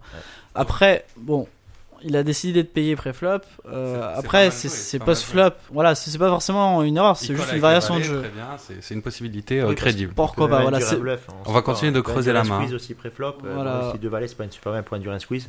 Mais, Mais- comme il est, il est surmonte beaucoup en jetons, Et pour induire un squeeze, c'est quand même pas très intéressant. C'est pas, le type de c'est pas table. intéressant. Mais s'il y a un joueur un peu fantasque qui est de petits ben gros blind avec, euh, avec 20, 22, 22 000 de jetons, c'est qu'il y a beaucoup de types qui sont capables de se suicider avec As-9 ou une paire de 6. Oui, avec Roi Dame aussi, ils sont capables de squeezer. Avec. Roi Dame, c'est qu'un flip, donc. euh, C'est vrai, mais là, il faut pas oublier qu'il a 130 000 de jetons. Ouais. Et c'est pas une catastrophe de perdre 18 000. Mais il faut quand même pas oublier aussi que l'état d'esprit de la table dont, que, dont- que tu décrivais était quand même plutôt conservateur. Ils en parlaient à voix haute de la bulle. À Et il 41 parlait- 9, il restait 11 joueurs à c'est exactement. ouais, Ils en parlaient à voix haute. C'était on, essaie juste de comprendre pourquoi il a collé avant le flop. Donc je, je- Voilà. Moi, ça, ça me choque Il pas. y a bien des raisons qu'il a collé, Les deux quoi. sont bien. quoi. Voilà, ça me choque pas. Disons qu'après, j'ai, voilà, comme toi, on Thomas, pense que c'est mieux joué de tribeter. Ouais, ouais, moi aussi, tendance au tribet, mais- mais, euh, Mais c'est correct de call. Après, c'est ce qu'on peut débattre, c'est, c'est certainement ça euh, C'est le plus intéressant. C'est, voilà, c'est Le flop, il n'y a rien à dire, il doit call, c'est sûr. Voilà, le flop, forcément, donc il trouve un bon flop pour une paire de C'est valets. pas 100%, avec mais on va dire que dans 90% des cas, on va, on va coller en position avec deux valets sur ce. Et les Ah, 10% qui souvent. restent, c'est quoi? C'est des folles ou des raises? Ben non, dans les 20%, on sait que c'est très rare de trouver une, une, une dame, c'est quand même beaucoup plus intéressant qu'un as sur un roi sur une attaque UTG. Tout à fait, ouais. Donc euh, ça peut m'arriver fréquemment de faire un 2 fois et demi la relance. Quoi. Ah ouais. Quand tu sors 8000, euh, en général, je vais plutôt le faire avec rien. Voilà, je donne encore un indice. Très intéressant. hein. Je Et avec deux valets, je vais plutôt coller. Mais si je sens vraiment une, une, euh, un bet pas terrible, si je sens une anomalie dans le, dans le, dans le bet au flop, ça peut m'arriver de faire 21 000 Et sur, pour- sur pourquoi une alors 23 000. t'as as énormément de showdown value avec les, les valets, t'as quasiment rien à protéger, puisqu'il y a que 6 à out si le gars il a assez roi. à cette période-là, là, est-ce qu'il faut, il faut aussi regarder toujours sur le long terme dans un tournoi? Et si tant est que, ce- que, que revenir, même si on le domine beaucoup en jetons, c'est pas, c'est pas très très bien joué. On donne une image à table qui est très agressive, on se fait Ouais. énormément respecter et on, on travaille notre progression dans le tournoi. Et on est très craint à table. Donc, D'accord. voilà. Et pour, pour revenir justement aussi, donc euh, la mise de, de 20, mise pot donc sur la turn donc de Stéphane Ouais, donc on, a, on a fait euh, pré-flop, le flop est maintenant donc à la, Voilà. à la turn. Quand ton adversaire, donc on se met dans son point de vue, quand ton adversaire check, vas-y euh, Tristan. Ah, Déjà, donc à mon avis, je pense, euh, avec un peu de réflexion, on peut pas mettre donc il y a deux pics donc sur le sur le flop. C'est très très difficile de mettre son adversaire sur deux pics parce que a priori, on aurait tendance à penser quand même que l'adversaire, et je pense que c'est valable pour à peu près une grosse majorité des joueurs, euh, avec deux pics, euh, aura tendance à faire un deux barrel. euh, déjà, premier barrel souvent plus fort sur le flop, et a tendance à faire un, un deuxième barrel justement sur la turn pour faire coucher justement ces fameuses paires de valets, paires de Ouais. 10, et même ces dames valets ou dames 10 qui sentent un peu pas l'eau. Et justement, je pense à mon avis, donc c'est très très difficile de mettre son adversaire sur les pics. Donc euh, les pics, a priori, on les craint pas sur ce coup-là. Qu'est-ce qu'on craint? Donc c'est les overcards. As-3 étant la seule main où euh, il joue les As et les Rois, donc 6 As, donc 12%. Ce qui est quand même pas énorme. Euh, et le plus souvent, ça sera une overcard, quoi. Donc ça sera 3 quarts, donc 6% euh, à la turn. Donc il n'y a, a pas vraiment l'intérêt justement de protéger sa main, une main qui est pas vraiment très très très très forte. Il faut checker et coller la mise river. Voilà, donc le si elle fameux- est pas énorme. Voilà, le fameux pot de contrôle. À la river. hein. De On quoi peut clairement value bêter à la river sur un check, hein, sur un second check. Bien hein. sûr, bien sûr. Si moi je recheck river, il Quand doit tu check la turn, donc ouais, on a, on, a, on, a, on a annulé les pics, c'est vrai, et on va te mettre sur entre 2 7 et 2 valets. Ouais. Deux valets, on te les élimine parce qu'on les a, donc On entre a, 2 ouais. 7 et 2 10, ou alors un, un, As-X ou un As, As-3, As- As-Valet. As-3, As-Valet. Et euh, ouais, on va dire check, oui, le check dans la plupart des cas, quoi. Et c'est quasiment sûr que même s'il sort un as ou un roi à la river et que je check encore, même si c'est trèfle ou pique, puisqu'il y a deux tirages couleurs à la turn, il y a, et que je check encore, il n'y a pas de raison de, même, même avec ces scary cards, value les valets river. Non, là, il n'y a aucune raison sur un As à la river, euh, en aucun cas. il y a- Parce qu'il faut pas oublier On que justement, si le- ton adversaire, euh, donc le raiseur initial UTG, UTG plus 1, euh, a ni la dame, et ni l'as ou ni le roi, euh, l'as représente, euh, imagine qu'il a une paire de 10, Ouais. euh, représente, l'as représente une scary card Ouais, la supplémentaire. vraie, quoi. ouais, la pire, la pire de toutes. euh, là, La pire de la, toutes. la- la pire de toutes. Donc il n'y a vraiment aucune raison si un roi, un as, euh, value bet river. Par contre, l'intérêt de, justement de check euh, dans sa situation avec les valets, ça peut justement être un check pour un deuce bluff. Donc euh, Par contre, s'il sort l'As de pique aussi à la dernière, on peut très bien sur relancer all-in par contre avec deux valets. Parce que si tu fais la faute sur la troisième pique qui peut être un As déclaré à la river, de value ton, ton As valet ou ton As roi parce que tu as trouvé l'horreur à la river, on sait très bien que nos valets sont derrière, donc là il n'y a plus que deux alternatives, c'est le pass dans 70% des cas et après la pression maximum, ta pique pour représenter une floche. Ça c'est intéressant. Ouais. C'est Très intéressant. Ouais. Faut le faire uniquement par contre euh, face à des joueurs qui tombent pas amoureux de leurs mains. Et c'est quand même dans ce tournoi-là, il y avait quand même pas mal de joueurs justement qui ont tendance à tomber amoureux de leurs mains.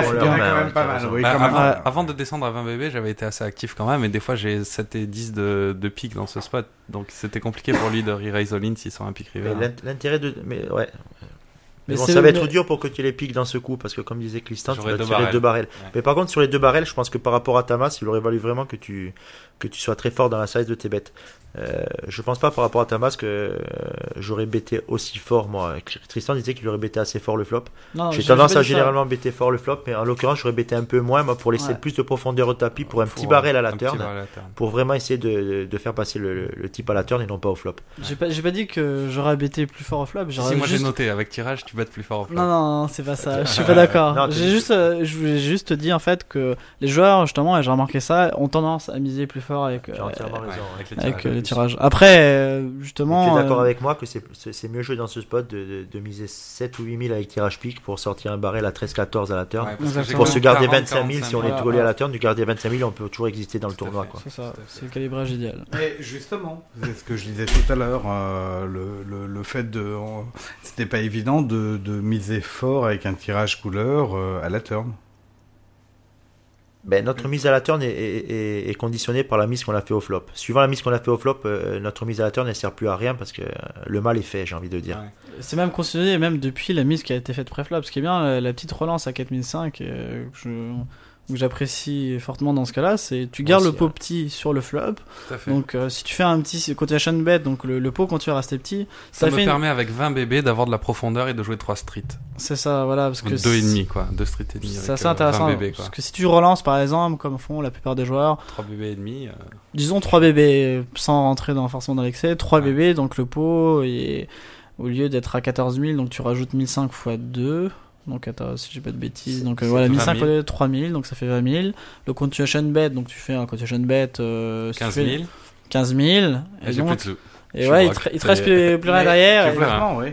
Alors qu'en faisant 2005 puis 8000, ça Voilà. me laisse encore Voilà. au moins de quoi jouer. euh, Tu peux faire un Euh, deuxième street et après, que si tu trouves 15, pas ton tirage 13 et que ton adversaire te décide de gagner le tournoi quand même. Parce Voilà, que tu n'as pas sauté sur la main. Ouais. Bon, il y a, il y a un truc un peu bizarre dans ce main-là, c'est que dans, dans moins de 5 minutes, au moment où je réside TG, plus 1, on montait de level dans moins de 5 minutes. Donc euh, Ok. c'était c'était pas super non plus de garder 13 bébés. euh. J'aimerais poser une question à Tristan aussi sur. euh, Ah sur bah allez-y, parlez-vous, hein, on est à la maison là. J'aimerais qu'il me dise la taille de son bet sur un flop vraiment très très euh, très très dry. Euh, C'est-à-dire s'il attaque 4005 dans cette circonstance et qu'il est payé donc au cut-off par quelqu'un, 4005. Donc avec les antés, on a dit tout à l'heure que ça fait envi- environ combien? 14 000. Ouais, c'est 14 ça, un 000, pot de c'est ça, 14 000, ouais. Est-ce que sur un flop Dame 7 2 3 couleurs, tu aurais ça peut t'arriver de BT 4005 ou tu vas forcément euh, euh, BT minimum 50% du pot en prenant en compte les antés qu'il y a dans le pot? On rappelle que vous allez jouer demain ensemble et que tu es en train de prendre de l'info. pour- Exactement. Et du coup, il va pas répondre la vérité, tu vois. Justement. ça. Euh, Attends, est-ce que tu as déjà connu un joueur de poker qui disait la vérité, toi? Ouais, ça m'est arrivé. alors, Toi, par exemple il y a deux types de, de flops en fait dans cette situation. T'as les flops dry justement avec. Moi je par- parle d'un flop très très dry. hein. Ouais. C'est-à-dire Dame 7 2 3 couleurs. Il y, a- il y a deux types justement. Je vais définir quand même deux types de flops dry. Les flops dry avec un as. Tu peux représenter l'as en position bet et les flops dry sans les as. Je pense que les flops dry sans les as, comme celui que tu viens de donner, donc Dame 7-4 par exemple, j'aurais tendance à faire euh, 45, 50, 55% du pot, ça me paraît bien. Et j'ai remarqué que tu as besoin de mettre moins gros quand tu trouves un flop euh, avec un as. Par exemple, tu relances en position, tu es payé par la blinde, et la blinde check, et vient le flop, par exemple, A7-2 dépareillé. Ouais, Et là, génial. absolument pas du tout de 40%, besoin. Je, voulais en parler de ça. 40% euh, c'est même des fois plus efficace que 60% et ça met la puce à l'oreille. Quand on est payé que par les blindes, ça sert à rien de bêter cher euh, s'il y a un as au flop. quoi. Clairement, voilà. Sur certains joueurs, il faut même dire check, oui, le check si on a la, la position, même avec 5 et 3 de pique pour plutôt les voler à la turn. voilà. Parce que parfois c'est tellement standard de BT l'as que ça en devient un peu. Oui, euh, contre les bons joueurs, mais je veux dire contre la, masse, les joueurs moyens, faut des BT 40 joueurs, ou 50%. en bêtant euh, même, euh, je sais pas, ouais, 35% du pot, 35, 40%, voilà. ouais, 40, c'est passer, génial. Ça fait que ça tout le temps passer quand il y a un as au flop. Notez-le Ouais. pour les MTT, ça. Ouais. euh, Ça donne la possibilité aussi de faire de barrels éventuellement et faire coucher des deuxièmes paires, des. Si, c'est pas un bon, des si c'est A6, pas un bon joueur et qu'il a Ouais. collé le premier barrel, c'est qu'il a as rag et c'est perdu et ça sert à rien de faire deux barrels. C'est sûr. Ça, Donc dé- euh, ça, ça dépend de. Il faut penser aux 3 barrels, je pense que s'il tient au flop. Parce que, ça dépend. C'est un joueur de live parce que s'il standard, a 3 6 barrels il 7, colle. je pense qu'à la turn il va encore coller encore. Il faut lui faire mal à la river. Mais bon, c'est- Après, c'est quand, quand ça l'air plus compliqué, mais dans les, des bêtes de 4005, voilà, je le fais plus dans le genre de flop. Après, ça peut m'a- ça peut m'arriver. euh, dans certaines situations, c'est vrai que c'est assez rare, mais c'est vrai que c'est un move euh, assez intéressant où tu risques très peu, où tu peux prendre. Ça dépend en fait si t'as la position ou pas. Moi, je pense que je le fais plus, genre euh, ces petits bêtes, vraiment plus en position. Que Donc c'est quoi que tu voulais dire Thomas? C'est que tu bêtais vraiment pas cher quand t'avais touché le flop sur un flop dry. Non, C'est-à-dire que moi j'étais toujours sur le début du tournoi où en faisant fi des antés, j'ai tendance à sur un flop très très dry à miser entre 40 et 50%. Et par contre, quand il y a un tirage, je mise comme tout le monde pour protéger ma main et pour casser les côtes, je mise entre 70 et, et, Et et 85% du pot. Mais malheureusement, dans les antés, si vraiment on est, on est très très short stack comme toi, ça peut m'arriver de miser que, que 50%, mais sans prendre vraiment en compte les antés. Alors je dis pas que je vais miser 4005 au flop dans un pot de 14 000, mais je vais viser- miser clairement, comme vient de dire Tristan, 7000 et non pas un barrel à 10 000. Quoi. Ouais, euh, moi j'ai Voilà. fait 8000 juste pour pas Si j'ai paraître louche. rois, mais, je euh, mise 7000. Je suis à As Valet, je vais miser 7000. Voilà. Je vais pas miser plus sur un flop aussi dry. C'est clair. Mais c'est clair que pour représenter, enfin, par exemple, si on relance avec As-Dame et on trouve euh, un flop avec Dame haute, on n'a pas forcément envie que ce- notre adversaire euh, sorte du coup. Et si on n'a pas As-Dame et qu'on a en une. fait. Exactement. Parce qu'il a on quasiment jamais la dame et euh, si si on a- le flop est dry, il faut check, je crois. Faut, faut s'imaginer qu'est-ce qu'on fait si on a As-Dame. Enfin, qu'est-ce que fait un joueur standard s'il a As-Dame dans cette situation? Un joueur standard a envie de garder le joueur dans le coup, donc va condition bet à 40%, 45%. Donc, justement, si on bluffait, il faut essayer de se poser la question qu'est-ce que je fais si j'ai touché mon flop? Donc, euh, je fais exactement ça, la dé- même ça chose. dépend de ton adversaire. Il y en a trop qui réfléchissent pas comme ça, que ça sert à rien. A- Après, faut s'adapter aussi en fonction des adversaires. Exactement. Et si tu trouves par exemple un board avec. euh, Sur les flops drive, il faut faire croire qu'on les a pas généralement quand même. Donc qu'on est rien, qu'on est tout, comme de dire Christian, c'est bien de, de- de maintenir un 50%. Bon, Voilà. en tout cas, hein, si vous les retrouvez euh, en tournoi, vous savez maintenant qu'il n'y a pas grand-chose qu'on peut savoir. non, parce que vous avez réussi à dire depuis de- le début le tout et le contraire, hein, euh, quand même. hein. Non, non, ça Si, dé- si, on, on si, disait si, ça si, dépend ça. du joueur en fait. Ça dépend du joueur, mais justement, ça dépend du joueur, dépend ça dépend de la situation. Oui, Par c'est exemple, vrai que un- c'est très circonstanciel. hein. Ah, c'est Voilà. toujours circonstanciel, donc euh, globalement, euh, tout est valable. C'est Ouais. ça, Ah. c'est- ça la discussion euh, d'un coup euh, entre deux joueurs de poker. C'est qu'est-ce que tu fais dans telle ou telle situation? La réponse c'est ça dépend quoi. Voilà, exactement. C'est la réponse standard quoi. Et là tu peux trouver multiples euh, multiples réponses. C'est dans- dans ça l'intro de ça un dépasse, des souvent, Ça dépasse à l'interview parce que c'est trop long à expliquer. Voilà. Dans Non, parce que là, on était dans le... 100% technique. Tu vois, c'est pas le 43%. non, mais justement, c'était le 100%. Euh, on, a, on, on- on continue le débat ou Ouais, parce qu'on on- on arrive, euh, on arrive bientôt sur la fin là, de l'émission. On a encore un petit peu de.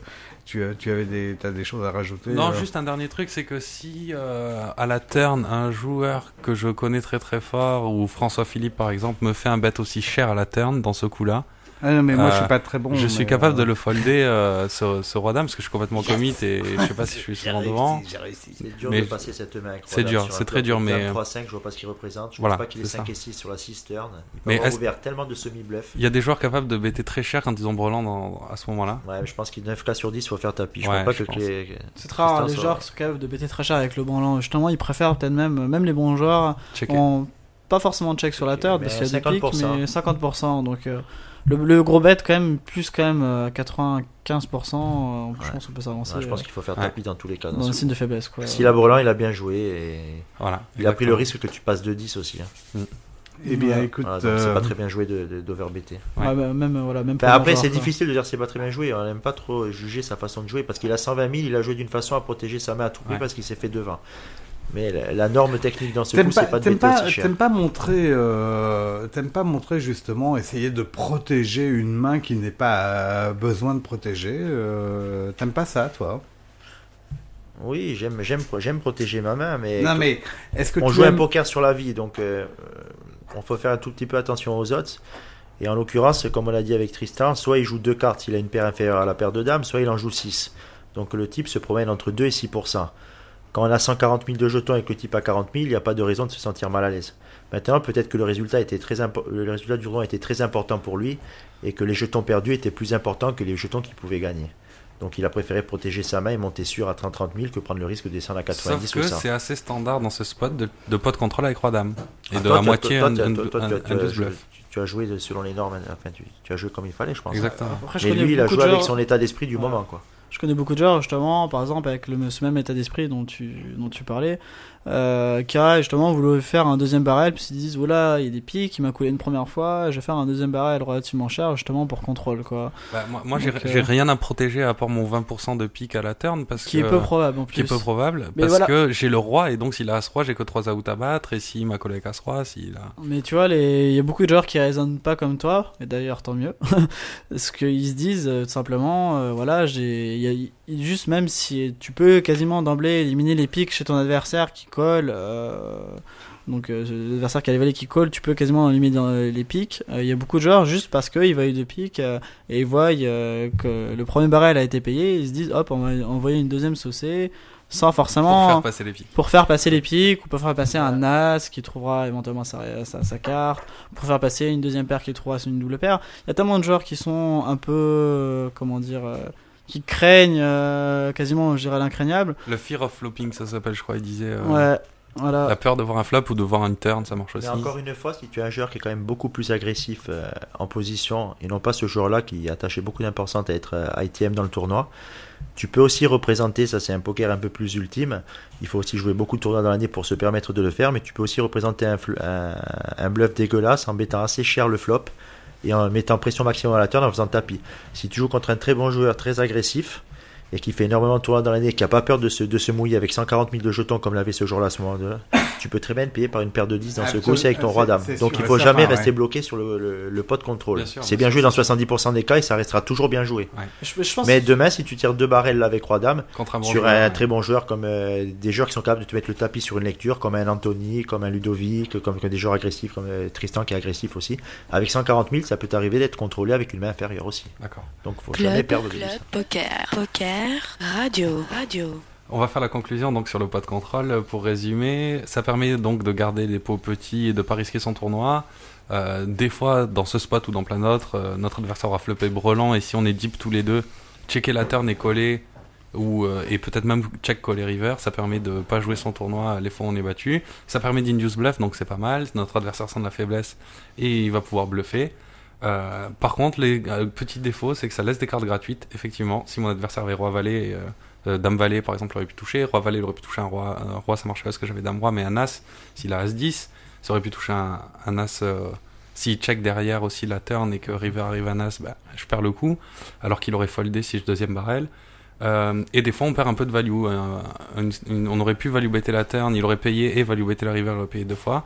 Mais c'est beaucoup plus rare. Et des fois, un bet qu'on n'aurait pas pris en deuxième, en, quand on deux barrel turn, on le prend à la river. Si par exemple mon adversaire check ici qu'il a les valets, il arrive une brique river. Donc là, c'était le cas, c'était le cas de trèfle. Hmm. J'aurais value betté avec mon roi dame. il t'aura payé. Et lui, il m'aurait payé puisque j'avais checké la turn alors qu'il aurait pas payé à la turn. Donc ça a beaucoup, beaucoup d'avantages le pot de contrôle. Beaucoup d'avantages Ça- et peu et peu d'inconvénients. quand même. donc, Et ça dépend quand même, ok. c'est quand même très fonction de, de- de ton stack, il faut pas oublier ça. Mm. Plus tu auras tendance à être short stack et sous la moyenne, plus tu vas moins utiliser cette notion de Exactement. il faut stack Et off quand plus tu vas être quoi. gros, plus on pas de contrôle pour justement euh, conserver Ah. le- et éviter son tapis et éviter et- Voilà.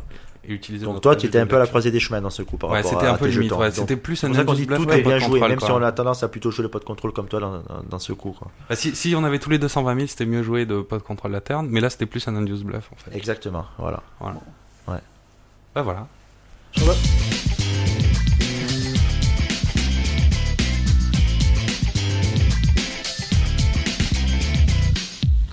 Ça faisait longtemps qu'on l'avait pas eu. euh, et comme on a un invité euh, nouveau, toi, tu- je crois que tu y avais répondu au questionnaire de Proust euh, Oui. quand tu étais venu. Hein, donc, euh, ton, ton pote Thomas, là, euh, il le connaît pas le questionnaire de Proust. Hein non, non, non. t'as- t'as- Aucun tuyau. Aucun tuyau, c'est trop tard, c'est du, euh, c'est du. Alors là, t'as pas. On va dire que t'as un time bank de 15, se- 15 secondes maximum la par série. question. Hein. Non, pour Non, pour toute la série. Allez, on y va. On commence. 5, 4, 3, 2, 1, 0. Quelle est ta main de No Limit Hold'em favorite? Dame 10 de pique suité. Pourquoi? Euh, Mais Non, t'as pas le droit de dire rajouter pourquoi. C'est. Non, parce que comme je joue, je joue, Vas-y. je joue avec des énormes profondeurs de tapis en, en, en cash game, j'aime beaucoup jouer Dame 10, euh, Dame 10 suité parce que quand on touche le 10, un 10 high en général on bat 19 et, et, et 10 valet. Quand on Ouais. touche la Dame en général, euh, elle est gagnante sur les attaques avec, euh, avec As-Roi et après c'est vraiment la main accident parfaite sur un flop As-Roi valet, Roi valet 9. C'est vraiment une main énorme. Ta main que tu détestes le plus en Limit Hold'em. La main que je déteste le plus, euh, ouais, je pense que c'est la main qui a perdu le plus d'argent dans l'histoire du jeu online. Je pense que c'est As-Dame. Alors, qu'est-ce que tu aimes euh, voir se produire à une table de poker? Ce que j'aime se produire, Voir se produire, ouais. J'aime bien le silence, j'aime bien quand il y a une atmosphère qui se crée. Et. Je sais pas trop. Faudrait... Est-ce que vous pouvez préciser votre question Non, mais justement, euh, voir. euh, qu'est-ce que tu aimes voir Un mec qui part en tilt, un. euh, je sais pas. euh, J'aime pas trop. J'aime, Une croupière qui se déshabille, comme ça arrive souvent. j'aime pas trop les Euh, personnes qui parlent énormément. Je suis pas trop fan du. du comment on Non, appelle ça on du te trash demande ce talking. que tu aimes, pas ce que tu aimes pas. Euh, Bientôt, on va te demander ce que tu aimes. C'est quoi, Ben, à titre personnel, pour être franc, je suis assez obsédé par, euh, par les betting patterns et les size bets. Donc Ouais. ce que j'aime le plus, c'est le jeu en lui-même. voilà. Voilà. Donc, Qu'est-ce que euh, tu détestes voir se produire Ben, je, je suis pas très friand des joueurs qui ont du, du trash talking comme, euh, Tony comme, G. Tony, comme Tony G ou comme. euh, J'aime pas trop ces joueurs qui, qui, qui essayent un peu de, de- Je sais pas, de dévaloriser le jeu en parlant comme ça, en soutirant des informations. J'aime bien jouer dans les règles de l'art, moi. l'expression favorite quand tu gagnes un gros pot. Euh, en général, je suis assez, euh, je suis assez peu démonstratif à table. On arrive, on a du mal à me faire sourire sur les photos d'ailleurs. Et ouais, surtout. à part mon image à Chypre où j'ai- on avait Quand que j'avais quand marqué un un verre de de de euh, quand t'as un verre de scotch euh, devant toi, c'est vrai qu'on n'arrive pas à te faire sourire. hein. L'expression favorite quand tu perds un gros pot. Ça m'arrive souvent de dire putain de merde, mais à, à l'intérieur, à, à mon fort intérieur. c'est c'est une expression favorite quand même. Un joueur célèbre que tu Ou qui putain, c'est pas vrai. Oh Pardon. putain, c'est pas Oh vrai. putain, c'est pas vrai. Il a encore fait l'horreur. Un joueur célèbre qui t'inspire le plus. Ben, je, je vais pas être original, j'aime beaucoup Phil Ivey Oui, tu l'as dit. au niveau international. Sinon, j'aime beaucoup la, euh, la jeunesse montante, comme euh, j'aime beaucoup Mercier. Non, non, il aime pas trop. Je parle, je parle au niveau, Mercier- je parle au niveau d'abord des Mercier. étrangers, après je reviendrai sur les Français. J'aime beaucoup tout ce qui est Justin Bonomo, Jason Mercier. euh, Isabelle Mercier. euh, non, un peu moins. Voilà, j'aime bien ces- tous ces jeunes-là. Et au niveau français, ouais, j'ai beaucoup de, j'ai beaucoup de respect pour ce qu'a fait Tristan depuis, depuis deux ans. Parce que- Attends, il est juste à ta gauche. Non, mais je peux dire d'autres noms aussi. Donc Tristan pour ce qu'il a fait depuis Non. deux ans et ses 5 ou 6 places payées en grand tournoi. Ludovic Laquet pour, euh, pour aussi la, la régularité de ses résultats et son Attends, il énorme est vieux, résultat. il est au- vieux maintenant, lui, hein, par contre. Il faut pas oublier qu'il a 24 ans. Il a souvent tendance à Il est très vieux, il est Il très multiplie les bonnes performances, il a que 24 ans. Et après, j'aime beaucoup le jeu atypique de Roger Rabédian. Voilà. Donc, un voilà. joueur célèbre qui te tape sur les nerfs. Un joueur célèbre qui me tape sur un joueur célèbre qui me tape sur les nerfs, qui me tape sur les nerfs. Roger Abédian. Euh, comment Au niveau dit français ou au niveau étranger? Ah, non, non, Ce que tu veux. Ce que tu veux, ce que tu veux. Tu parlais de Tony J tout à l'heure. Non, mais attends. euh, Tony G, j'aime pas, j'ai pas trop aimé sa, façon de parler aux Russes. Je sais pas si vous avez vu. Ouais, fameux aussi, oui, il a- insulté la Russie tout entière. Extraordinaire, quand même. Incroyable. Ah, c'est fantastique. J'avais pas trop aimé aussi sa façon de parler, mais ça remonte un peu en arrière. euh, sa façon de parler à Surinder Sinard lors du Grand Prix de Paris en 2004 en Ah, mais il 2005. était complètement bourré. Ah, Il était bourré, mais bon, on peut tous être bourrés. Hein. Même ici, on est bourré ce soir, mais bon, ça ne nous empêche pas de. non, pas encore. Bon. Encore, on plaisante. hein. Si le poker s'arrêtait, euh, qu'est-ce que tu ferais à la place? T'élèverais Euh, des je moutons serais très dans la- malheureux. Dans la montagne euh, Non, mais je m'étais orienté vers le droit, mais ça, je me suis rendu compte au bout de pas mal d'années que ça me plaisait pas. J'ai fait du golf pendant 12 ans, mais j'ai eu des problèmes de dos. Je suis pas forcément doué pour arriver au niveau non plus. Donc je serais très malheureux. Je Ah changerais de variante peut-être. Ah, si tout s'arrêtait au poker? Si tout s'arrêtait au poker, voilà, je sais pas, je m'installerais sûrement à l'étranger. Et... Je sais pas trop ce que je ferais. Peut-être les pieds dans l'eau. D'accord. Voilà, je sais pas. Agriculteur, peut-être, non? Non, j'ai pas du tout la main verte. Euh, Comme c'est ton père, c'est ça qui est. Ouais, euh, j'ai pas du tout la main verte. Non, Non, plutôt prendre un commerce. euh, si tu pouvais poser une question à un joueur vivant ou mort, quelle serait cette question et à qui la poserais-tu?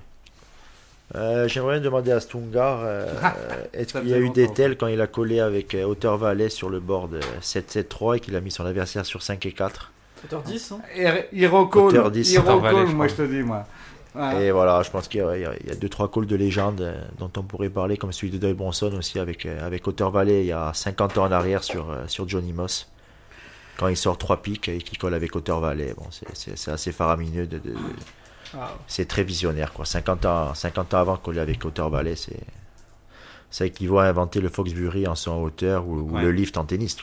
Ah, et et vous vous apportez pas un petit peu trop de de, de classe de au jeu au joueurs. jeu au Ben, jeu même. Stungar, on parle quand même pas de. Oui, et puis le poker, faut qui, pas hein. parle pas sous-estimer. n'importe quoi. qui, hein. C'est c'est un art à part entière. euh. Bon bah écoute, euh, si vous si vous estimez ça, en tout cas, euh, demain on, on va pouvoir venir On voir une exposition. Lelouch avec Poker On va avec pouvoir venir voir une exposition demain euh, à, à Anguin. Euh, je rappelle que ce On part casino, là d'ailleurs. Eh, ce casino est vraiment superbe au bord du lac d'Anguin, sympa. J'espère qu'on va Euh, pas finir dedans. hein. Quand, quand, quand vous aurez sauté, bah, vous pourrez sauter dans le lac directement. Moi, je viendrai vous voir samedi.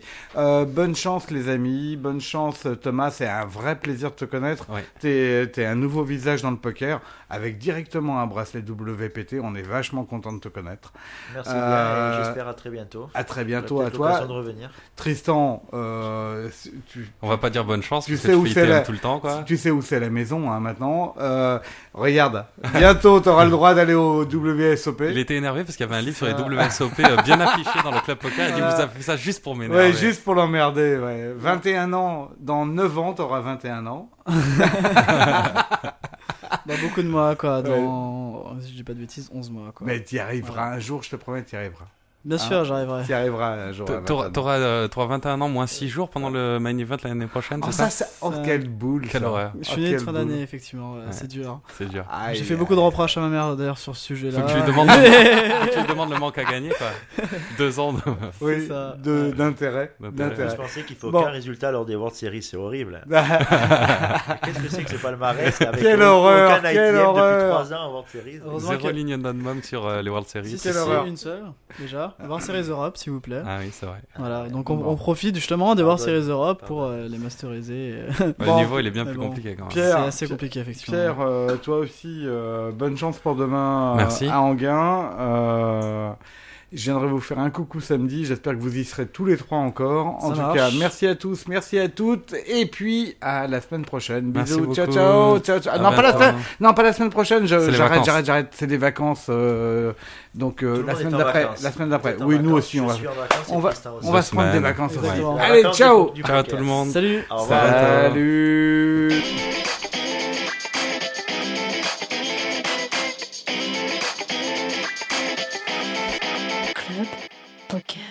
Radio.